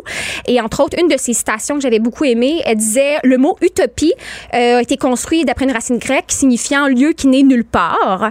Alors, Internet est utopique par définition, qu'elle estime, parce qu'il n'est pas un lieu, mais un ensemble de protocoles pour relier différents endroits. En ce sens, il n'est pas seulement encore valable, mais toujours en train de s'améliorer. Damn, OK, ça, c'est de la définition. Ouais, je trouve ça bien intéressant. Ben, certainement. Puis pourquoi on parle de ça aujourd'hui? Ben, je OK? sais pas. Ouais, c'est ça. D'où ça vient, là? J'ai fait mon petit Tu nous introduction. Pamela, puis tu nous dis rien. Voyons, qu'est-ce qui se passe? J'en peux plus. Ben, c'est parce que je suis tombée sur un article, bon là, vous allez me dire, c'est pas totalement d'actualité, de mars 2019, il y a pas si longtemps, qui euh, parlait de la nouvelle condamnation de Nasrin Sotoudeh, l'avocate militante des droits des humains, surtout des femmes en Iran, euh, qui était déjà emprisonnée là, pour une peine de 5 ans pour avoir défendu euh, des activistes lors des élections présidentielles en Iran. Beaucoup de coups de fouet, plus que je peux en compter avec les doigts de mes deux mains, mettons. Plus de 100 tu sais, 150 coups de fouet environ. Aïe, là. aïe, aïe. Ouais. Parce que ça, les, 100 les 150 coups de fouet, c'est parce qu'elle s'est présentée au tribunal à la cour sans foulard. Parce que c'est prescrit dans tous les lieux publics en Iran pour les femmes. Alors, je rappelle qu'en tant que féministe en résidence, je condamne la violence à l'égard des femmes en Iran parce qu'il y a toujours quelqu'un, un commentateur, Ah. souvent chez Cube, hein, on va le dire, Merci. qui, qui, qui, qui va être comme, Eh, où sont les féministes pour dénoncer les, les atrocités en Iran? Ben, je les dénonce, je réponds présent, c'est inacceptable ce qui se passe. Libérez cette pauvre femme, s'il vous plaît. Donc voilà, c'est dit. On peut continuer, Pamela? Oui, ben pour rebondir que tu dis, on nous demande de prendre position, de, de, de, de dire notre opinion, de prendre position, tout ça en tant que féministe. Mais il y a, quelqu'un qui a commenté sur Facebook au repartage de cet article-là, parce qu'il datait de mars, qui dit si vous voulez aider les personnes iraniennes à travailler, ben la meilleure, mo- le meilleur moyen, c'est d'installer un réseau Tor chez vous.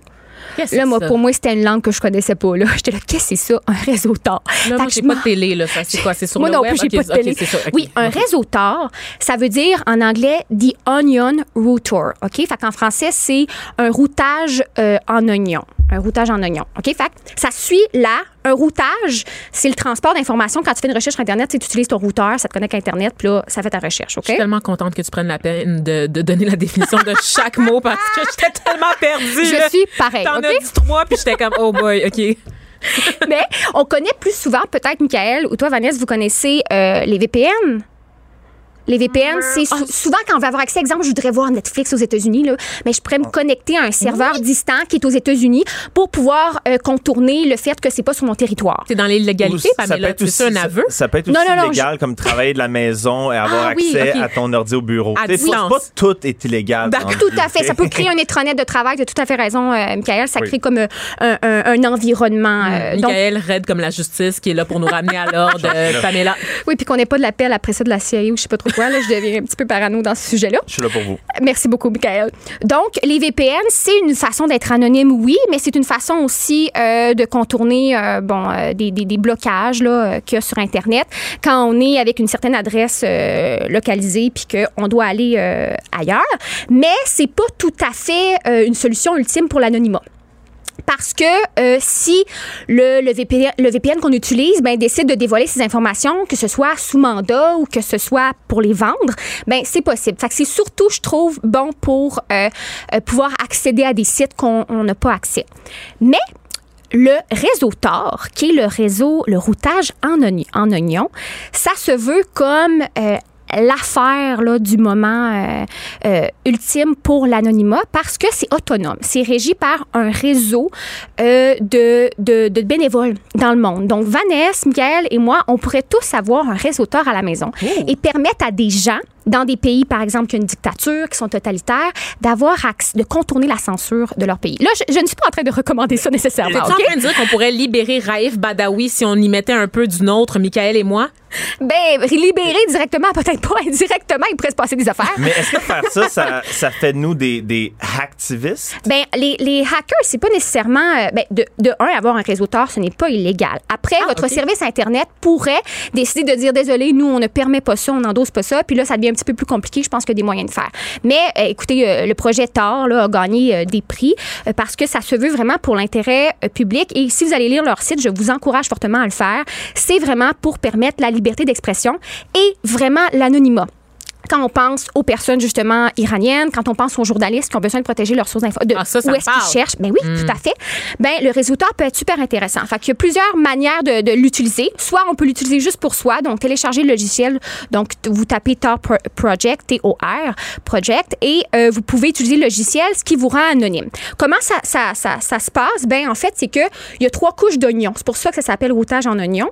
C'est que euh, il va y avoir trois étapes de cryptage ou en bon français euh, de euh, encapsulation ou on peut dire aussi euh, c'est quoi l'autre terme de Mais déjà, Chiffrement, encapsulation. chiffrement. OK, chiffrement. Parce que moi, c'est ça, là, je viens de me, ré- de, de me rendre compte pendant que tu parlais, Pamela, que j'ai un ami qui utilise le réseau Tor, qui travaille pour enquête et qui utilise ça Oh! Super. pour avoir accès au dark web. C'est une porte d'entrée. Ben, c'est ça pour aller faire des affaires illégales ou ça checker des affaires illégales. Ben là, je dis pas qu'il est en train de regarder des vidéos de, de pédophilie ou de zoophilie là, sur le dark web. C'est pas ça que je dis. ouais. Mais c'est que Tor, on peut l'utiliser, par exemple, pour faire des, des affaires de trafic de drogue puis de trafic d'armes Oui, aussi. il peut y avoir des services juste cachés. des bonnes choses. Non, c'est pour ça aussi que je me dis c'est intéressant de de- d'aller lire là-dessus parce que moi je m'y connaissais vraiment pas puis de voir après mais il y a aucune ici incitation à aller poser un réseau chez vous allez lire là-dessus.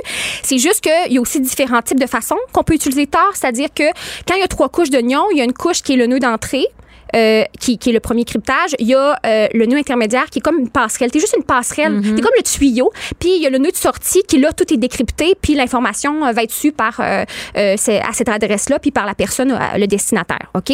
Mais on pourrait décider d'être juste un nœud passerelle. Vous pourriez décider, vous, de chez vous, de juste avoir le réseau Tor pour être un nœud passerelle. Mais si vous êtes un nœud de sortie, il y a une possibilité que vous deveniez un lieu pour le dark web, dark web ou ben, c'est ça, des services cachés. Mais ça veut pas dire nécessairement parce qu'Anonymous s'est servi de ça pour parler entre eux, dans- entre les membres. ouais. Puis c'était, ça, ça peut servir autant pour euh, des groupes qui vont être oppri- opprimés dans certains pays, dans certains endroits, d'avoir des lieux de discussion sans qu'ils soient repérés jamais.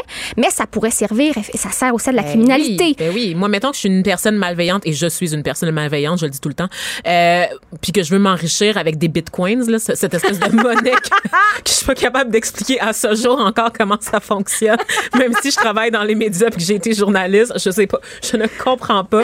Mais mettons que je veux m'enrichir en, en, ça, en vendant genre euh, des opioïdes ou des affaires de même, c'est très très facile à faire. Je sais que Tor aussi va servir de passerelle pour du trafic sexuel, donc du trafic de personnes un peu partout. Donc, c'est quand même. euh, Oui, a- à partir de là, quand on joue là, dans les bas-fonds du web, là, on s'expose à beaucoup de choses aussi. Même si nous, on va là avec des bonnes intentions, on pourrait tomber sur des affaires quand même un peu whack. Là. Mais pas nécessairement que nous, on tombe là-dessus. C'est juste qu'après ça, quand on devient cette espèce de d'agent-là qui permet aux utilisateurs d'être anonymes de, via notre, euh, notre adresse IP, notre réseau Ben, on ne sait pas qui l'utilise. Mm-hmm. Ah, on, ne fait plus la part des choses. On n'exerce pas un contrôle dessus.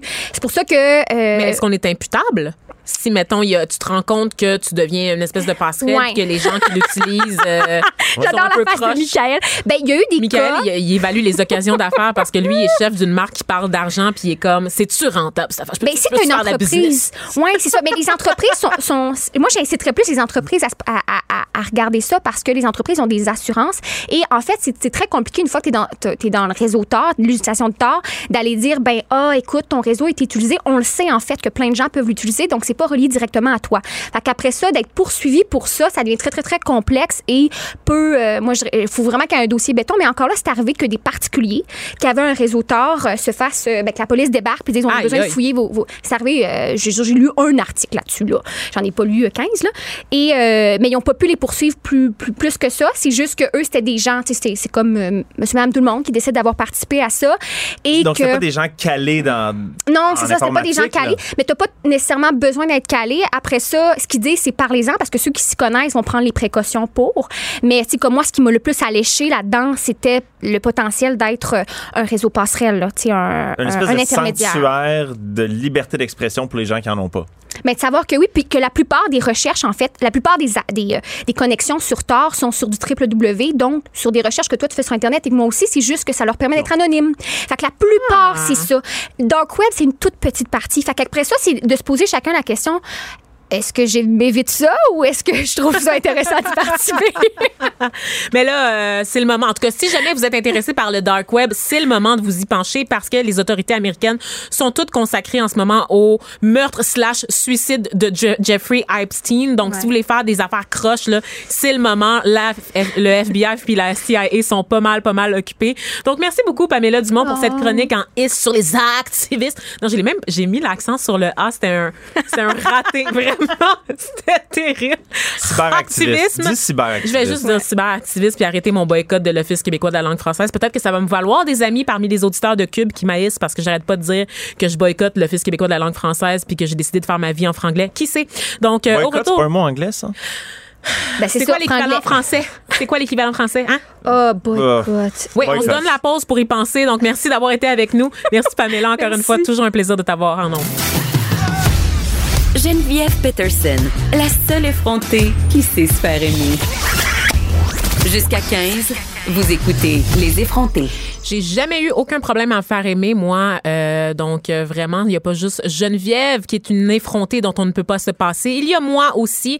Et vous aurez compris que le fil conducteur de l'émission d'aujourd'hui, c'est cette tragédie-là à Québec qui a eu lieu, je vous le rappelle, cette femme qui a littéralement été immolée, transformée en torche humaine par son ex-conjoint dont je refuse de présenter, de prononcer le nom. Euh, il y a eu un autre développement sur cette affaire. C'est au moment, en fait, euh, de son arrestation à cet individu-là, les policiers qui l'ont escorté, donc la police de Québec qui a ouvert une enquête interne euh, pour comprendre pourquoi un des policiers qui escortait l'homme euh, tenait un extincteur dans ses mains, tandis que son collègue semblait s'étouffer de rire à ses côtés.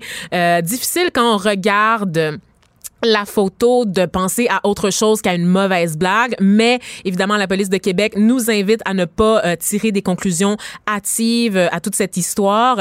Euh, La police de la ville de Québec, le SPVQ, donc d'y prendre au sérieux les interrogations ent- entendues dans le public parce que vous vous dites qu'une image aussi forte a, soulevé un tollé. Euh, on a parlé d'indécence carrément là, compte tenu de l'événement, de la gravité de la situation de cet homme-là qui a vraiment mis le feu à sa conjointe en pleine rue euh, devant sa mère, devant leurs enfants et devant témoins.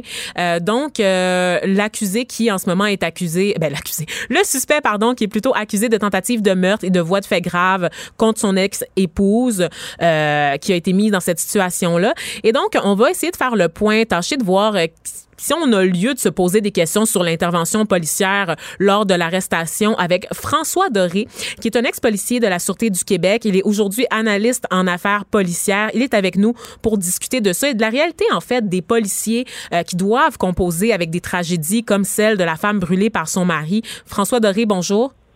Bonjour, merci de me recevoir. Ben merci à vous d'être d'avoir répondu présent à l'appel. Euh, donc vous avez vu passer là, cette cette blague de policier de, de Québec euh, qui a été rapportée par TVA Nouvelles dans un premier temps et qui a été rapidement repris parce que ça a mis et là je veux pas faire de mauvais jeu de mots mais j'allais vraiment dire ça ça a mis le feu aux réseaux sociaux euh, un peu partout les internautes le public en général s'est indigné là, euh, de voir cette image là des deux policiers dont un qui semblait rire et l'autre qui tenait un extincteur en accompagnant euh, cet homme, le suspect. Donc, qu'est-ce que vous avez pensé de ça, vous? Ben, vous avez raison. Beaucoup se sont indignés, mais beaucoup aussi ont justifié le travail des policiers en, célébrant presque le, transfert du prévenu, en, les protégeant, en disant que les policiers sont responsables d'administrer l'ordre, la loi, pourquoi s'en prend-on à eux? Mais j'ai une toute autre vision de la chose. Ah, pour être bien honnête, que j'ai une toute autre vision de la chose. Allez-y. Euh, Écoutez, j'ai été assez longtemps policier pour savoir qu'une façon de faire comme celle-là, écoutez, à moins que je revise mon, mon, mon, cahier de procédure, que je le retrouve, je l'ai jamais vu. Je, je ne l'ai jamais vu et voici pourquoi. On dit que l'événement est survenu vendredi dernier. On dit qu'il a été arrêté à Drummondville samedi. Mhm. Et on dit qu'il a été transféré dimanche pour comparaître. Ça nous donne trois jours. On sait que l'essence a été utilisée. Et ce matin, en lisant les journaux, on constate qu'un des policiers de Québec dit en réponse euh, ben, voyez-vous, c'est parce qu'il est soupçonné d'avoir répandu l'essence sur son ex-conjointe, d'y avoir mis le feu, c'est possible qu'il y ait de l'essence sur lui, et qu'un policier, en utilisant son pistolet impulsion électrique, le fameux taser, puisse déclencher un incendie. Eh, oui, c'est une chose. C'est toute une explication, euh, hein? Oui, c'est oui, c'est tiré par les cheveux un peu. Ce à quoi je vous répondrai, bien honnêtement, euh, si l'homme devient un danger parce qu'il porte sur lui de l'essence dans ses vêtements, pourquoi est-ce qu'on ne lui donne pas ce grand vêtement en papier, là, communément appelé, passez-moi l'anglicisme, mais bonnet soute? Comme on le voit des fois quand on arrête des gens pour meurtre, on leur enlève leurs vêtements parce qu'on peut trouver du sang, de l'ADN, des traces. Mm-hmm. Pourquoi est-ce qu'il représente vraiment un danger avec cette essence? Et si ça représente un danger, il faut le priver de ses vêtements, il faut envoyer les, vêtements au laboratoire de sciences judiciaires médecine légale. Ça, c'est une chose. Euh, ça n'a pas été fait. Trois jours plus tard, oh, il y a un policier qui dit peut-être qu'il y a de l'essence, ça pourrait mm. déclencher un incendie. Oui, belle, belle Ouais, belle Donc, vous, vous rejetez en bloc l'explication de la Fraternité des policiers de Québec qui dit que l'objet est simplement présent par mesure de sécurité préventive.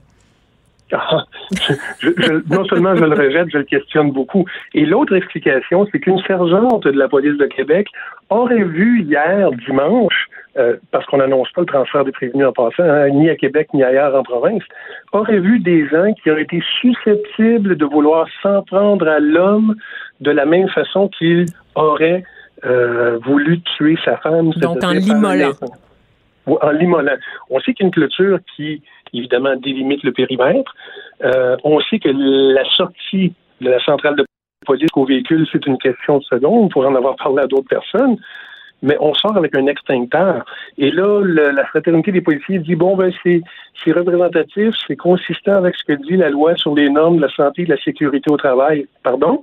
Mon collègue policier va m'asperger, moi, et le détenu, le prévenu qui est là, d'un extincteur parce qu'il est possible que quelqu'un de la foule puisse lancer un cocktail Molotov ou une flèche enflammée. Non, non, on n'est pas dans un film, là, on est dans la réalité 2019. Ça se peut-tu que... ça se peut-tu que Marc Richard, euh, président de la fraternité, pense qu'on a eu une poignée dans le dos euh, collectivement? Euh? Monsieur ben, Doré?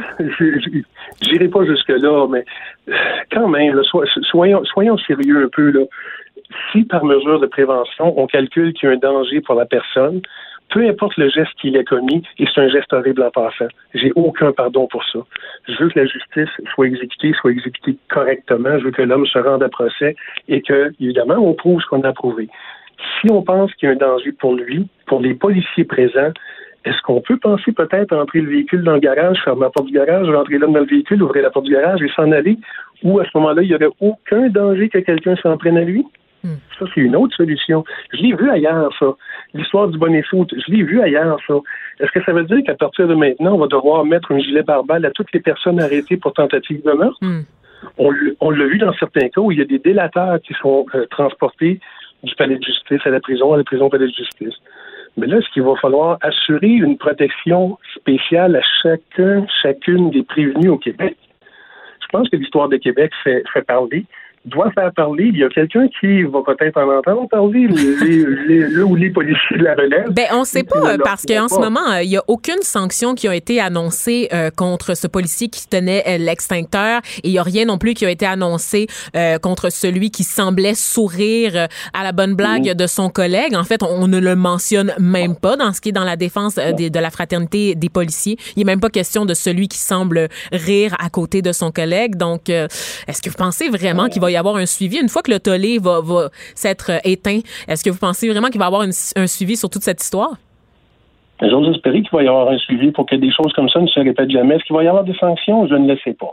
Euh, je ne me mettrai pas à la place des, des, des, des, gens de Québec, de la police de Québec, mais on dit qu'il y aurait bon euh, l'ouverture d'une forme d'enquête sur ce qui s'est passé. Souhaitons-le, parce que des gestes comme ça, peu importe la personne arrêtée, peu importe le geste commis, doit être traité de façon humaine, avec respect, et il bénéficie, puis encore aujourd'hui, il doit bénéficier de la présomption d'innocence. La Cour doit faire son travail. Les policiers, à ce moment-là, administrent la loi. Quand on le voit avec un spectacle comme celui-là, avec une parade comme celle-là, et je vous dirai pas que c'est jamais arrivé dans l'histoire de la police. J'étais policier assez longtemps pour savoir que ça s'est fait. Les journalistes ont certainement eu des appels, ont retransféré le prévenu vers telle heure.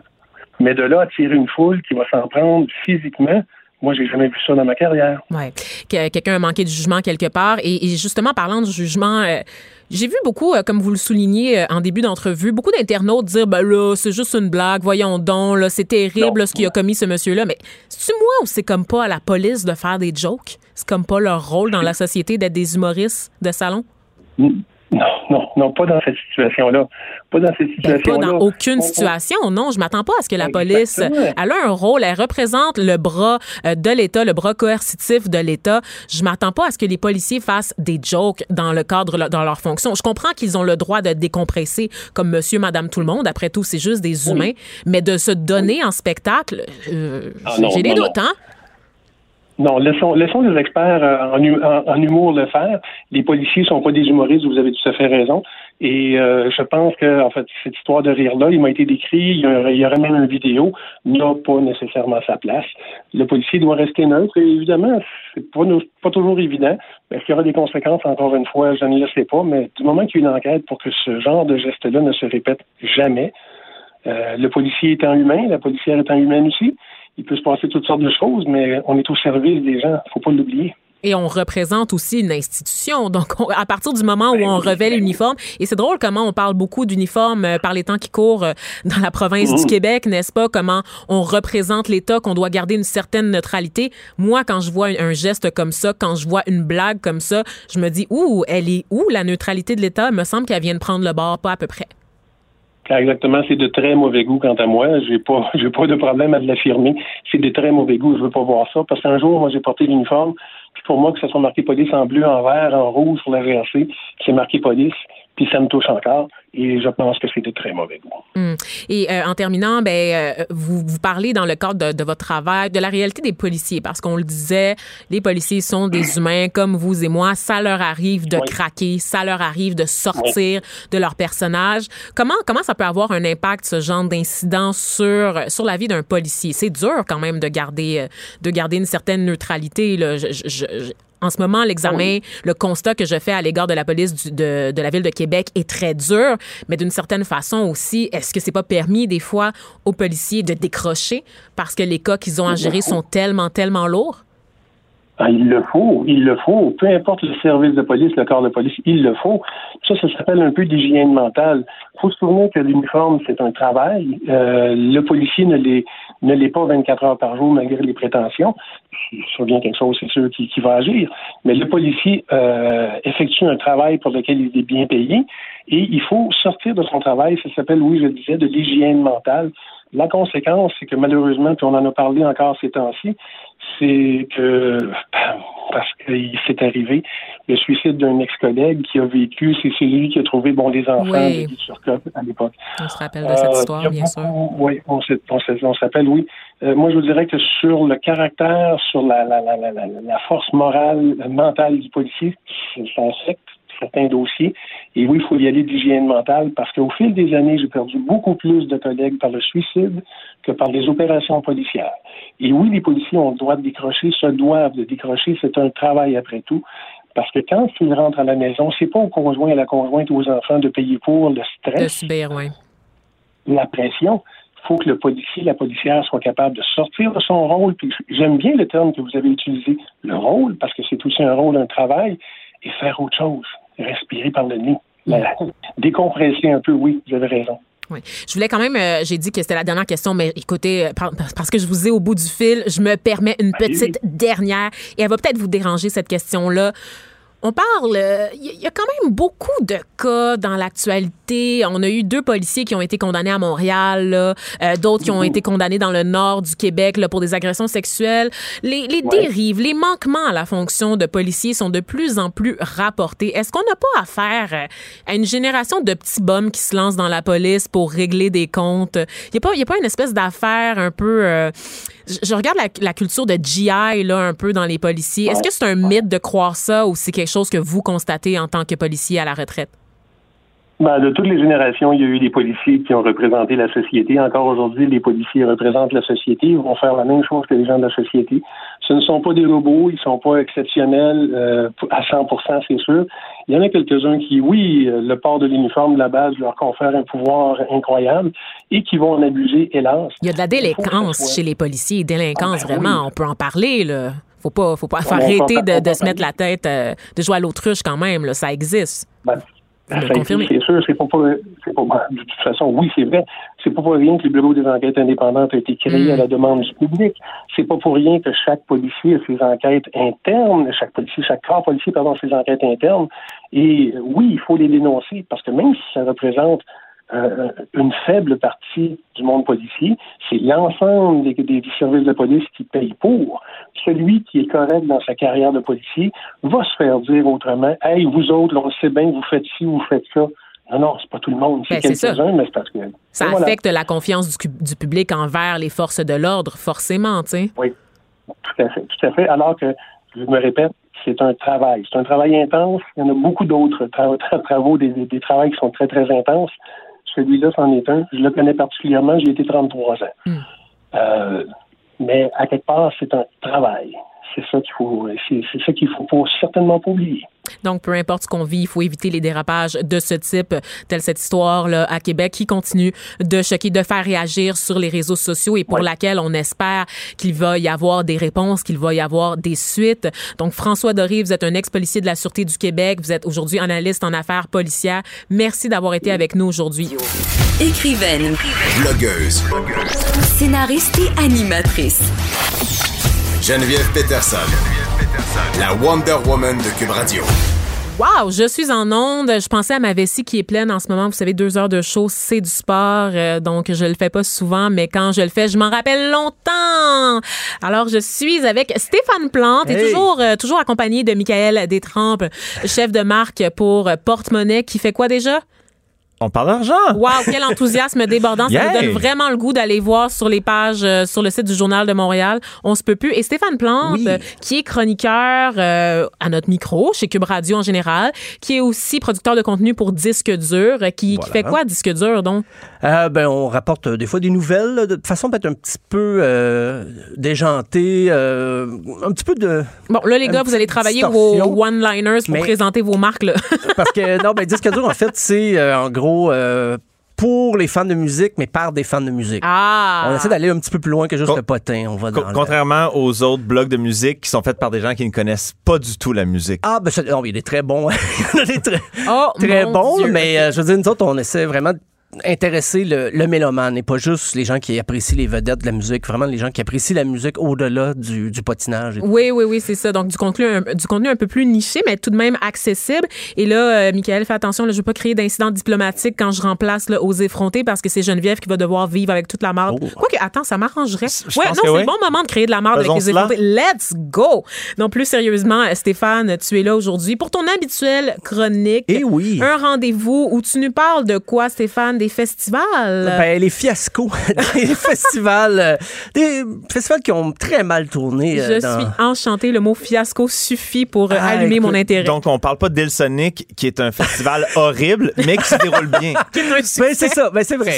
C'est la nuance euh, à apporter parce qu'on l'apprenait récemment, le Woodstock 50, l'espèce de projet ambitieux démesuré euh, pour souligner les 50 ans du, du Woodstock original a été annulé parce que ben, trop de déménagements, de dates, il y a des artistes qui ont abandonné en cours de route, voyant que c'était pas très sérieux tout ça, même si le, le monsieur Michael Lang se prenait très au sérieux, lui qui était un des organisateurs en 69. Ah ouais, hein? Oui, il a travaillé sur le, le Woodstock 2019 et ça a été très difficile. Euh, faut juste rappeler vite, en 69, là, Woodstock, on, on a gardé un souvenir d'émerveillement, mais ça a été pas loin d'une catastrophe. Moi, je trouve ça dégoûtant, en fait, Woodstock. Là, quel émerveillement. là. des gens pas propres là, qui fourrent euh, partout un peu, là, Ouais, mais- dans la boîte. Là. Yak! Ben, parce que pour les gens, on parle de trois jours de paix, de musique et de fraternité, mais c'est très mal organisé aussi. D'ailleurs, le premier Woodstock devait avoir lieu dans la ville de Woodstock, dans l'État de New York. Mais non, parce qu'ils ont eu les mêmes problèmes en 69 et ça, ça a déménagé à Bethel et les, les posters étaient faits. Fait qu'ils ont fait, OK, ben le festival va s'appeler Woodstock, mais ça se passe dans une autre ville de l'État de New York, pas loin. Voilà Ça pour serait la- moins sexy, je, je pense, aujourd'hui. Hey, Étais-tu à Bethel en 60? Non, Woodstock, c'est un. Woodstock, ça- c'est rock, plus de- Woodstock, Eh oui, Bethel. mais euh, sachez, à Bethel, en fin de semaine, il y aura quand même une activité de, de commémoration parce que c'est plus le, le site a changé beaucoup, c'est rendu un amphithéâtre. Donc, on a moins, on n'a pas la capacité d'acc- d'accueillir 100 000 personnes. Euh, mais il y aura quand même John Fogerty qui était là avec CCR 69 qui s'est ajouté aux festivités en fin de semaine parce que lui, quand il a su que c'était déménagé dans le Maryland, il a dit non, non, moi, je participe plus à ce festival-là. C'est C'est trop n'im- pour moi. C'est n'importe quoi. Va au Maryland. Là, Et, euh, Qui veut voir. John Fogerty? Ah, ben, au Québec, il y a beaucoup de fans de CCR. Ben, lui, lui, Est-ce que c'est toi, Stéphane? Non. Beaucoup de fans? Ah, non, non, non. Parce que t'es tout seul. Mais euh, non, je suis pas. Non? Va en Beauce, à Sherbrooke. Je vais jamais aller en Beauce, c'est la même affaire que Marilyn. Honnêtement, qui va en Beauce? Mais euh, quand même, Maxime Bernier. Quand- Ben justement, une raison de plus d'ignorer cette région. Ben non, je vous aime, les gens de la Beauce. J'adore la bosse des Si vous êtes entrepreneurs. avec Moi, eux. Oui, c'est vrai, c'est vrai. On aime ça. Oui, parce que Bernier. Père, il est vraiment hot. C'est le fils qui est un peu weird. C'est un électron libre. Je l'ai dit, je le dis Voilà. tout le temps. De toute façon, soyez pas choqués. là, voyons donc. Euh, mais il va y avoir aussi Santana et Ringo Starr en fin de semaine. Ça sont ajoutés. Donc, euh, Wow. Le Beatles dont Ah. tout le monde se fout. Et le, le- et le reste de la, la programmation est beaucoup plus modeste. Euh, Ça, ça se voulait juste une façon de commémorer. Et là, finalement, comme le, le Woodstock 50 a été annulé, ah, ben là, ils veulent jouer quand même, ces gens-là. Et donc, ils vont participer à ce, ce- ce Woodstock de 50 ans après, mais qui n'est pas la vraie commémoration qui était prévue. Parce que ça tournait un peu au désastre, euh, tout ça. Et maintenant, les gens la, voyaient venir parce qu'on a connu euh, les déboires du Firefest.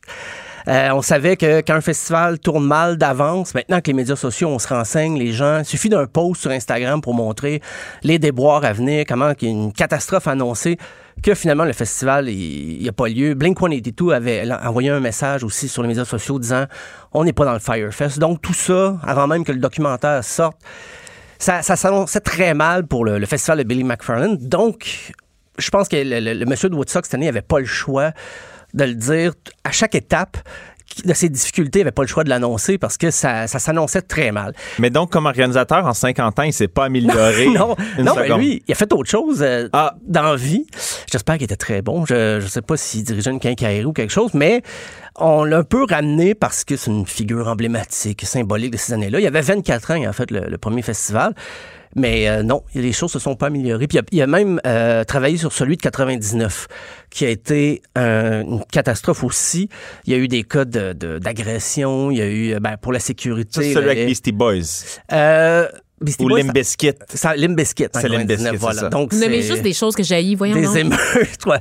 Mais c'est pas la, c'est un peu une constante dans l'histoire des, des festivals rock. Déjà en 69, tout le monde voulait copier le, le Woodstock parce que de l'extérieur, ça va l'air d'un succès. Euh, il y a eu à Altamont, en Californie, on a voulu souligner le retour des Stones sur scène. Euh, oui, déjà. On Le, parlait le d'un- 25e retour des Stones. C'est- ben, c'était un de leurs On est rendu premiers. au centième. C'est c'est un de leurs premiers retours à ce moment-là, mais il y en a eu plusieurs. Et on a confié euh, la sécurité aux Hells Angels. Ben voyons. Et on les payait en bière, donc ça a dégénéré avant même que les Stones commencent à jouer, parce qu'il y avait comme d'autres groupes qui étaient là. Et euh, il y a une tragédie, là. Il y a une pense. tragédie. Donc, on dirait euh, un épisode de Son of Anarchy. là. Qu'est-ce que c'est ben, c'était pas loin de ça. Puis il y a un jeune homme de 18 ans qui a été poignardé par quelqu'un de la sécurité. et ça a fait, euh, écoute, c'était un fiasco. Et là, les, les, les- Mick Jagger, en conférence de presse, a dit c'est pas nous qui s'occupons, de la- la- on est vraiment désolé. On se dissocie de l'organisation du, du festival. Et même les Hells Angels, pendant un certain temps, avaient tenté de- d'assassiner Mick Jagger. Mais c'est ça, c'est dans l'histoire qui a suivi ce festival désastreux. Il y en a plusieurs qui disent que c'est la fin des années 60, du rêve hippie. Ça a été ce festival-là qui était dans la violence, l'agressivité. Euh, on était loin de l'amour libre. Ah, c'est, euh, c'est un des. Mais qui aurait Donc- fait l'amour avec un moteur des Hells Angels de toute façon? Ah, ben, je, je pense qu'ils ont. Je pense qu'ils n'ont pas de Il y a un de- certain Ouais. kink, hein, c'est ça, il y a un kink, mettons. OK. Mais euh, puis un autre, c'était Steve Wozniak, on connaît Steve Wozniak, qui est le fondateur de- d'Apple. Lui, il a Ah, voulu ben oui. partir un festival en 83. C'est très ambitieux. Là. Il y avait YouTube, Inexis, David Bowie, The Clash, Ozzy Osbourne, Judas Priest. Il y en avait plus que ça. Mais euh, il n'avait pas prévu qu'il allait avoir autant de festivaliers le premier soir. Donc, les, Non, t'as juste toutes les plus gros bands c'est de ça, l'histoire du absolument. monde. Puis il y avait 165 000 festivaliers qui sont pointés. Euh, et le deuxième jour, ça a été le double. Donc, il y a eu de la violence. Et Ben, c'est l'époque hippie très euh, cocaïne. là. Donc, c'était... Il y, a, il y a eu des overdoses, des cas de, de, je overdose de, de cocaïne, des barrières défoncées parce qu'il y avait trop de monde. Fait que Steve Wozniak s'est réorienté, je pense, plus dans l'informatique. c'est Peut-être ça explique aussi pourquoi Steve Jobs, donné, il a dit à Wozniak, Euh, je pense qu'on n'a pas besoin de toi pour Oh, la business. ça. Merci, merci pour tes, tes talents de, d'informaticien, mais c'est beau. I'll take it from Oui, here. c'est ça. Euh, donc, le Hoss Festival, à ne plus répéter, mais il y a eu quand même, ils sont rentrés dans leur furet, là. Ils, ils ont réussi à avoir assez d'argent, mais beaucoup de gens sont rentrés gratuitement parce que les barrières étaient défoncées. D'ailleurs, le premier Woodstock, c'était ça. Tu devais acheter ton billet, mais après 10 minutes, il y avait tellement de gens qui, qui affluaient de partout, puis on dit, OK, tu sais quoi, c'est gratuit. Donc, c'est le, Ben, voyons. c'est l'amour. Mais non, mais J'ai vu aussi, il y avait des, euh, des gens, je pense, des faux billets en circulation. Ah, c'est beaucoup pour, fort euh, probable. pour. Ah, oui, oui. Ben moi, j'écoute ta chronique, Stéphane, puis là, je repense euh, au Fire Festival, puis au, au fait qu'on a tellement ri de la gueule des organisateurs, dont Gerald, mon préféré, mon protagoniste préféré Oui, dans toute cette saga. Et dans le fond, je me dis qu'il y a des gens beaucoup mieux placés dans la société qui ont échoué lamentablement. Oh, Donc, on peut pas vraiment se permettre de rire tant que ça du Fire Festival, parce que dans l'histoire, Ben, on a la mémoire courte. Je là. crois qu'on peut Ouais. se le permettre quand même. Oui, Ok. on peut le faire. Un petit recul. Ça n'empêche pas de rire des autres non plus. Oui, Je voilà, comprends. voilà. C'est parce que c'était moins documenté à l'époque, en 83 pour euh, Steve Wozniak. Il n'y avait pas d'Instagram, c'était pas rapporté. Euh, Aujourd'hui, quelqu'un est insatisfait Ah, ouais. quelque part, il y a un hashtag qui part et là, tout le monde cherche à savoir qu'est-ce qui arrive. Mais en 83, c'était pas encore le cas. Donc, se sont permis de, de- de faire un festival quand même. Euh, mais ce qui nous mène en 2000, le festival euh, Roskilde au Danemark. Je sais pas, c'est mon, mon danois est peut-être à, à retravailler.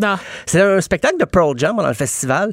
Et euh, on a bousculé l'avant-scène. Donc, les barrières ont tombé et il y a neuf personnes qui ont été piétinées à mort et 26 qui ont été gravement blessées. Euh, donc, Eddie Vedder a arrêté le concert et par la suite, pour un peu s'excuser, ils ont fait une chanson qui s'appelle Love Boat Captain qui euh, commémore un peu ce triste, euh, le triste sort de, de- des festivaliers. Mais Sur la scène ou un trop- enregistrement qui est venu euh, plus tard? Plus tard, plus tard. Un enregistrement plus tard, voilà. Euh, Glastonbury en 2005 aussi. Ça, ça c'est un des festivals que j'aimerais voir le plus malgré ce que je vais Ah, raconter. aussi. Il y a tellement des vedettes là-bas. Euh, là, Kate Moss, qui porte puis- toujours ses petites bottes Hunter avec des mini-shorts. C'est vraiment... euh, Ah. Je pense que Stéphane parle de musique. Ah, non, mais vous, Ouais. ben, une parenthèse quand même sur Glastonbury. J'ai décidé que je pouvais le faire Ben parce oui. que je suis la dictatrice de ce micro.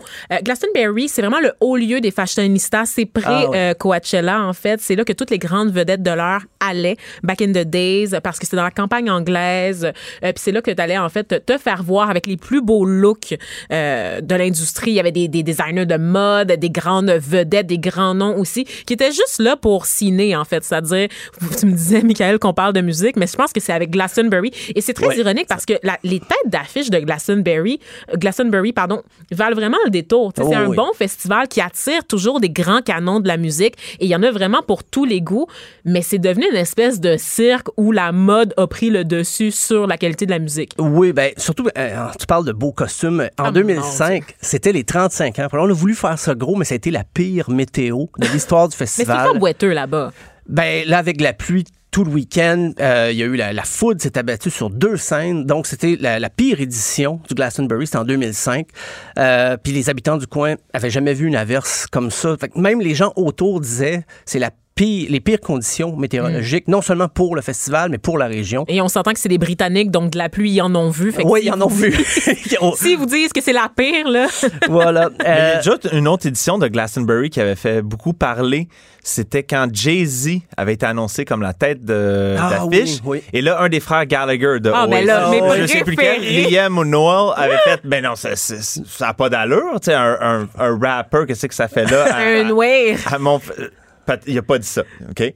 Il parlait de rap. Bien sûr. Mais il était outré et euh, Jay-Z avait répondu de, de, de façon quand même euh, humoristique. Il est arrivé sur scène en commençant son show, guitare à la main, en Ben train non. de chanter euh, Wonderwall Oh, de oui, oui, oui, oui, Mais Trouvez-moi un extrait mais musical, en train de s'il vous plaît. fausser, c'était magnifique.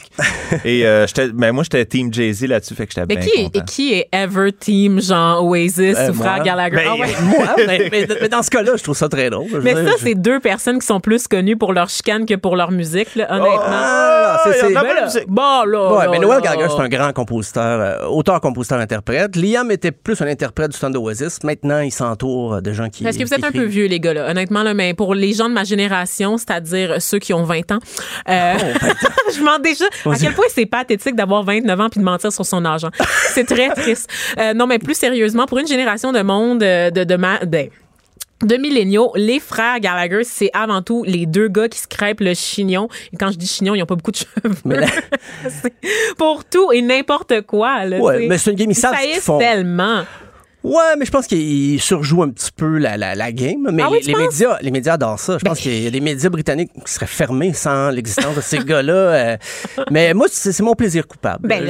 C'est un, c'est un festival en fiasco permanent. C'est ces plus intéressant Ouais, que ouais, ce qui se passe Raison. dans la famille royale, honnêtement. Là. Mais euh, Glastonbury, si vous avez l'occasion d'y aller, j'ai parlé de 2005, ça a été difficile, mais pour les autres années, en effet, c'est pour si vous aimez la mode, la musique, mais moi, je vais aller pour la musique, Oui, mais quand sûr. même. Mais si je vois Kate Moss, je la salue, pas toi. S'il te plaît. Euh, ben, rapidement, sinon, il y a 2010, euh, Electric Daisy Carnival. Euh, on surveillait pas l'âge des gens, tout ça. Les, gens sont mis à rentrer. C'est à Los Angeles. Une jeune fille de 15 ans a fait une overdose euh, parce qu'elle avait pas été écartée et tout ça. Et donc, euh, ses parents sont revenus contre l'organisation du festival.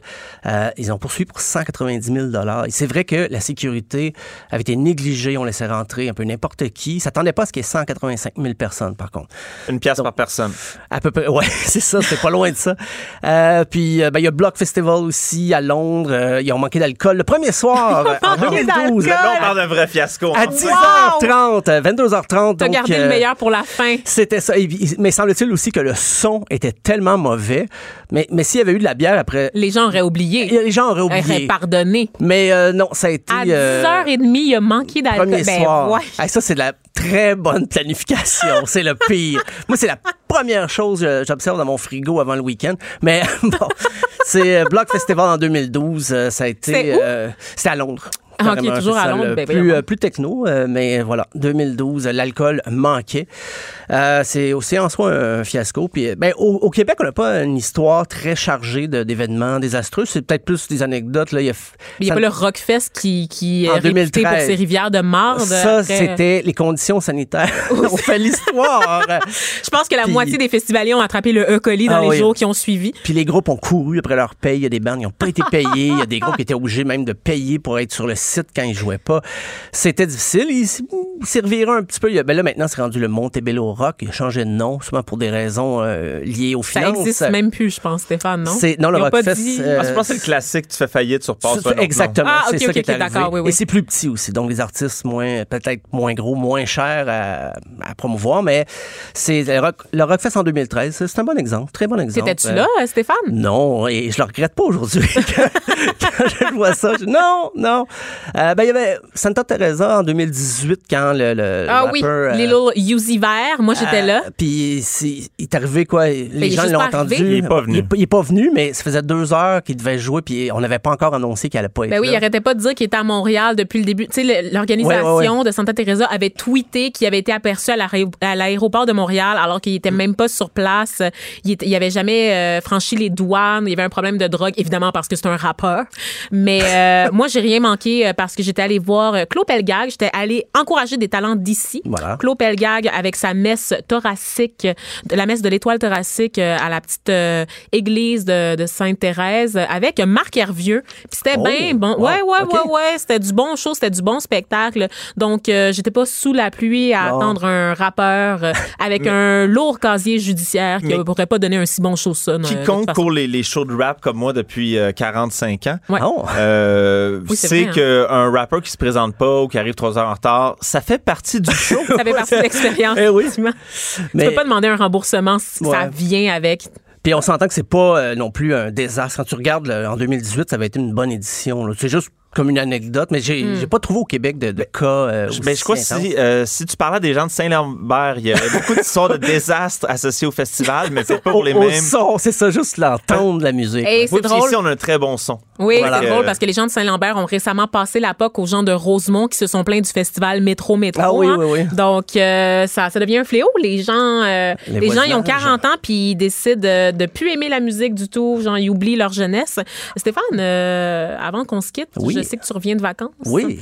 Et que pendant tes vacances, tu t'es permis euh, quelques petites lectures. Oh oui, oui, oui. Et, euh, des- ce qu'on appelle les lectures d'été. Ah, ben moi, j'ai euh, contourné le concept de lecture d'été. Ça me fait toujours rire, ça, au début de l'été, quand on annonce euh, de- dans les chroniques, des fois, ah, une lecture d'été. Moi, j'ai lu L'archipel du Goulag de Solzhenitsyn. Pourquoi? Parce que je, je voulais lire sur le- le- le- les systèmes totalitaires et tout ça. Et là, ça m'a amené à lire Anna Arendt, l'origine du totalitarisme. Et je me suis rendu compte que c'est justement l'été qu'on a le temps de lire ces, ces ouvrages-là. Parce que le reste de l'année, on court, puis le soir, on est fatigué, fait qu'on part Netflix s'occupe des enfants ou on fait d'autres choses si on n'a pas d'enfants. Euh, mais là, l'été, pardon, j'ai eu le temps de, m'asseoir et de comprendre, de bien lire ça, de chercher des... J'étais, j'avais l'esprit reposé et je trouve que justement, on vend trop l'idée à des gens qui lisent pas. On leur dit, ah ben l'été, euh, lisez un livre de recettes de mojito, un livre de photos, un livre à colorier, plutôt que justement s'intéresser à la, la littérature plus approfondie. Je- le concept de lecture d'été, bref, je j'y adhère pas. Oui, oui. Ben, moi non plus, j'y adhère pas, mais avoir tes choix de lecture, on dirait qu'il y a comme. C'est l'autre extrême. Puis Ouais, je je me sais, dis qu'on va peut-être euh, se retrouver au milieu. Il y a peut-être un entre-deux. Et on va en parler là, au retour de la pause avec Élise Jeté, qui va nous parler de la journée euh, Acheter un livre québécois. Et j'espère que ces suggestions vont être plus substantielles que des recettes de mojito, Ah. mais un peu moins lourdes quand même que l'archipel du Goulag. Donc, restez avec nous. On va voir ce qu'elle nous a préparé. De 13 à 15, Les effrontés. deux heures où on relâche nos bonnes manières. Après tout, on est en vacances. Cube Radio. De retour avec la sulfureuse Élise Jeté et toujours à mes côtés, Michael Détrempe, inimitable, insaisissable créature, produit de Québécois Média, Élise Jeté, qui est là à chaque semaine nous, pour nous parler de culture. hein. Bonjour, C'est une Vanessa. habituée. Bonjour. J'adore ce que tu portes aujourd'hui, ma chère Élise. C'est gentil, mais je ne me suis pas, euh, je ne suis pas qu'une robe hein, en ce moment. je suis aussi une mine de découvertes littéraires. Oui, tu es une créature complexe Oui. euh, qui me fait Très toujours un très grand plaisir de recevoir. Pas trop, juste assez. Juste assez. Oui, on, est quelle date aujourd'hui, Vanessa? Euh, Le depuis que 12? j'ai fini le secondaire, honnêtement, je sais plus vraiment quel plus jour de semaine Parce on que est. tu n'as pas besoin de les écrire en, en haut de ta feuille à droite. là. Exact, j'improvise. Oui, je sais qu'on donc n'est pas vendredi. en nous sommes le 12 août, euh, le 12 août 2019, mais depuis le 12 août 2014 à tous les 12 août, c'est la journée j'achète un livre québécois. Yeah! Que, euh, hashtag j'achète un livre québécois. Est-ce que tu as acheté un livre québécois récemment? Euh, récemment, j'ai acheté Ouvrir son cœur d'Alexis Morin. J'ai commencé à le lire, mais je suis loin d'avoir fini parce que je suis une délinquante. Et je vais te dire quelque chose, Élise. Sur ma table de chevet, j'ai une pile de livres, OK? Et chaque fois que je tombe sur un bon livre ou sur un livre dont j'ai entendu des bons commentaires à la librairie, j'ai- un problème. Là. Je suis une débiteuse anonyme. Je l'achète. Tu l'achètes Ça fait tu juste s'accumuler sur ma table de chevet. Puis tous les soirs, à la place de me détendre, les livres qui sont sur ma table de chevet me causent énormément d'anxiété. l'anxiété, hein? Ouais. Euh, fait Fait que je vais te donner euh, un, un petit remède. Tu, les, tu prends une semaine de vacances, tu les amènes tous et c'est terminé. Tu les lis au que complet. Je suis pigiste depuis peu, Élise, puis Oui, c'est plus possible cette vie-là Oh pour moi, la vie de je suis vacances. vraiment non, désolée ça pour toi. C'est un mythe maintenant. Michael, est-ce que tu as lu un livre Un québécois mirage. récemment? Euh, oui, Agaguc en secondaire 1. Parfait. Donc, ça, ça fait quand même euh, un an ou deux, je pense. Ça fait pas longtemps. Non, c'est pas vrai. C'est à son degré non, de non, mais- maturité, c'est ça? Oui, c'est ça. D'accord. Non, non, mais je fais des, des blagues. Oui. là. J'ai Ha, lu j'ai Et au pire, on se mariera. Qui ont eu un film avec Oui, Sophie de Nellis. Léa Poul, euh, J'ai- J'ai lu ça.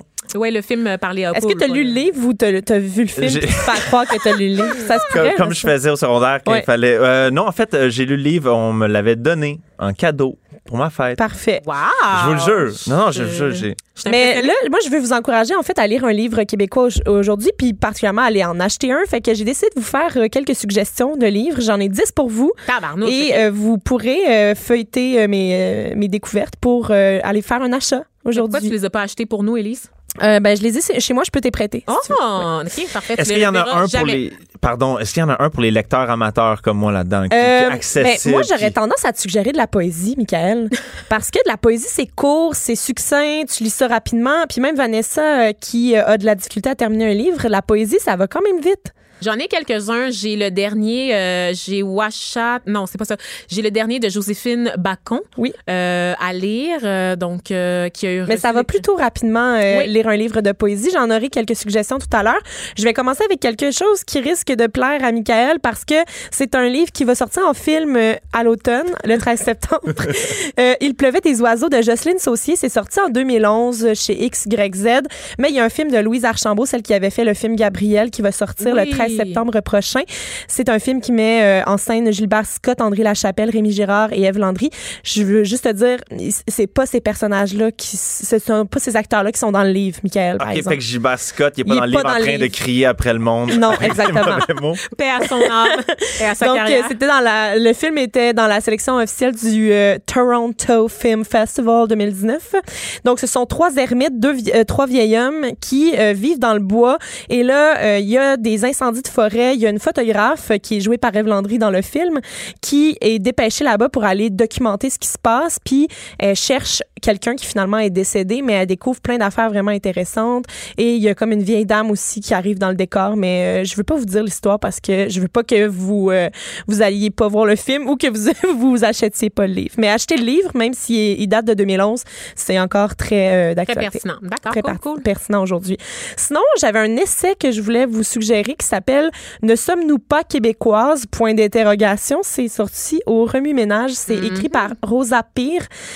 Et ça parle dans des femmes issues des minorités dans le projet d'indépendance du Québec. Donc, euh, je pense que mon téléphone... Ah, je pense que c'est Rosa Pire qui nous appelle pour vérifier si on est bien en train de parler de son livre en ondes sur Cube Radio. Eh bien, oui, tu peux prendre l'appel, Élise. Non, mais je-. À qui tu parles? Ma, C'est qui ma qui- sonnerie, elle était éteinte. Comprends ta maman? pourquoi C'est-tu ta maman? Euh, non, c'est... euh, mais je- Tu sais en fait, j'aime les malaises puis que j'aime ça, les accents. Mais je vais, je vais t'accentuer ça si tu veux parce que tu sais des jardins là qui ont euh, qui ont piraté toutes nos données personnelles. Qui ont- qui ont- Il y a un La petite caisse de l'ensemble des Québécois. OK, oui. Ben depuis ce temps-là, je reçois plein d'appels euh, frauduleux. Et ça n'était un, c'était un d'entre eux. euh, c'est des appels qui proviennent soit du Suriname ou des États-Unis. Ah, bon, ben, Donc, c'est euh, ça la radio live. Hein? ouais. On est témoins de la détresse des utilisateurs de Desjardins. Fait que pour revenir à mes moutons, euh, le- le- cet essai-là donc parle de la plupart des mouvements sociopolitiques, puis euh, la place des femmes issues des minorités dans ces mouvements-là, donc le féminisme aussi. Euh, mais euh, c'est pas seulement la réflexion personnelle de l'auteur, c'est aussi euh, dix autres femmes qu'elle a interviewées pour pouvoir donner leur leur opinion là-dessus. Donc un essai très intéressant. Je vois déjà Vanessa en train de noter le Oui, titre et de l'acheter, je pense, en sortant d'ici. Sinon, euh, je voulais vous faire connaître Myriam Baudouin qui a sorti un livre qui s'appelle Épiphanie chez Leméac euh, cette année.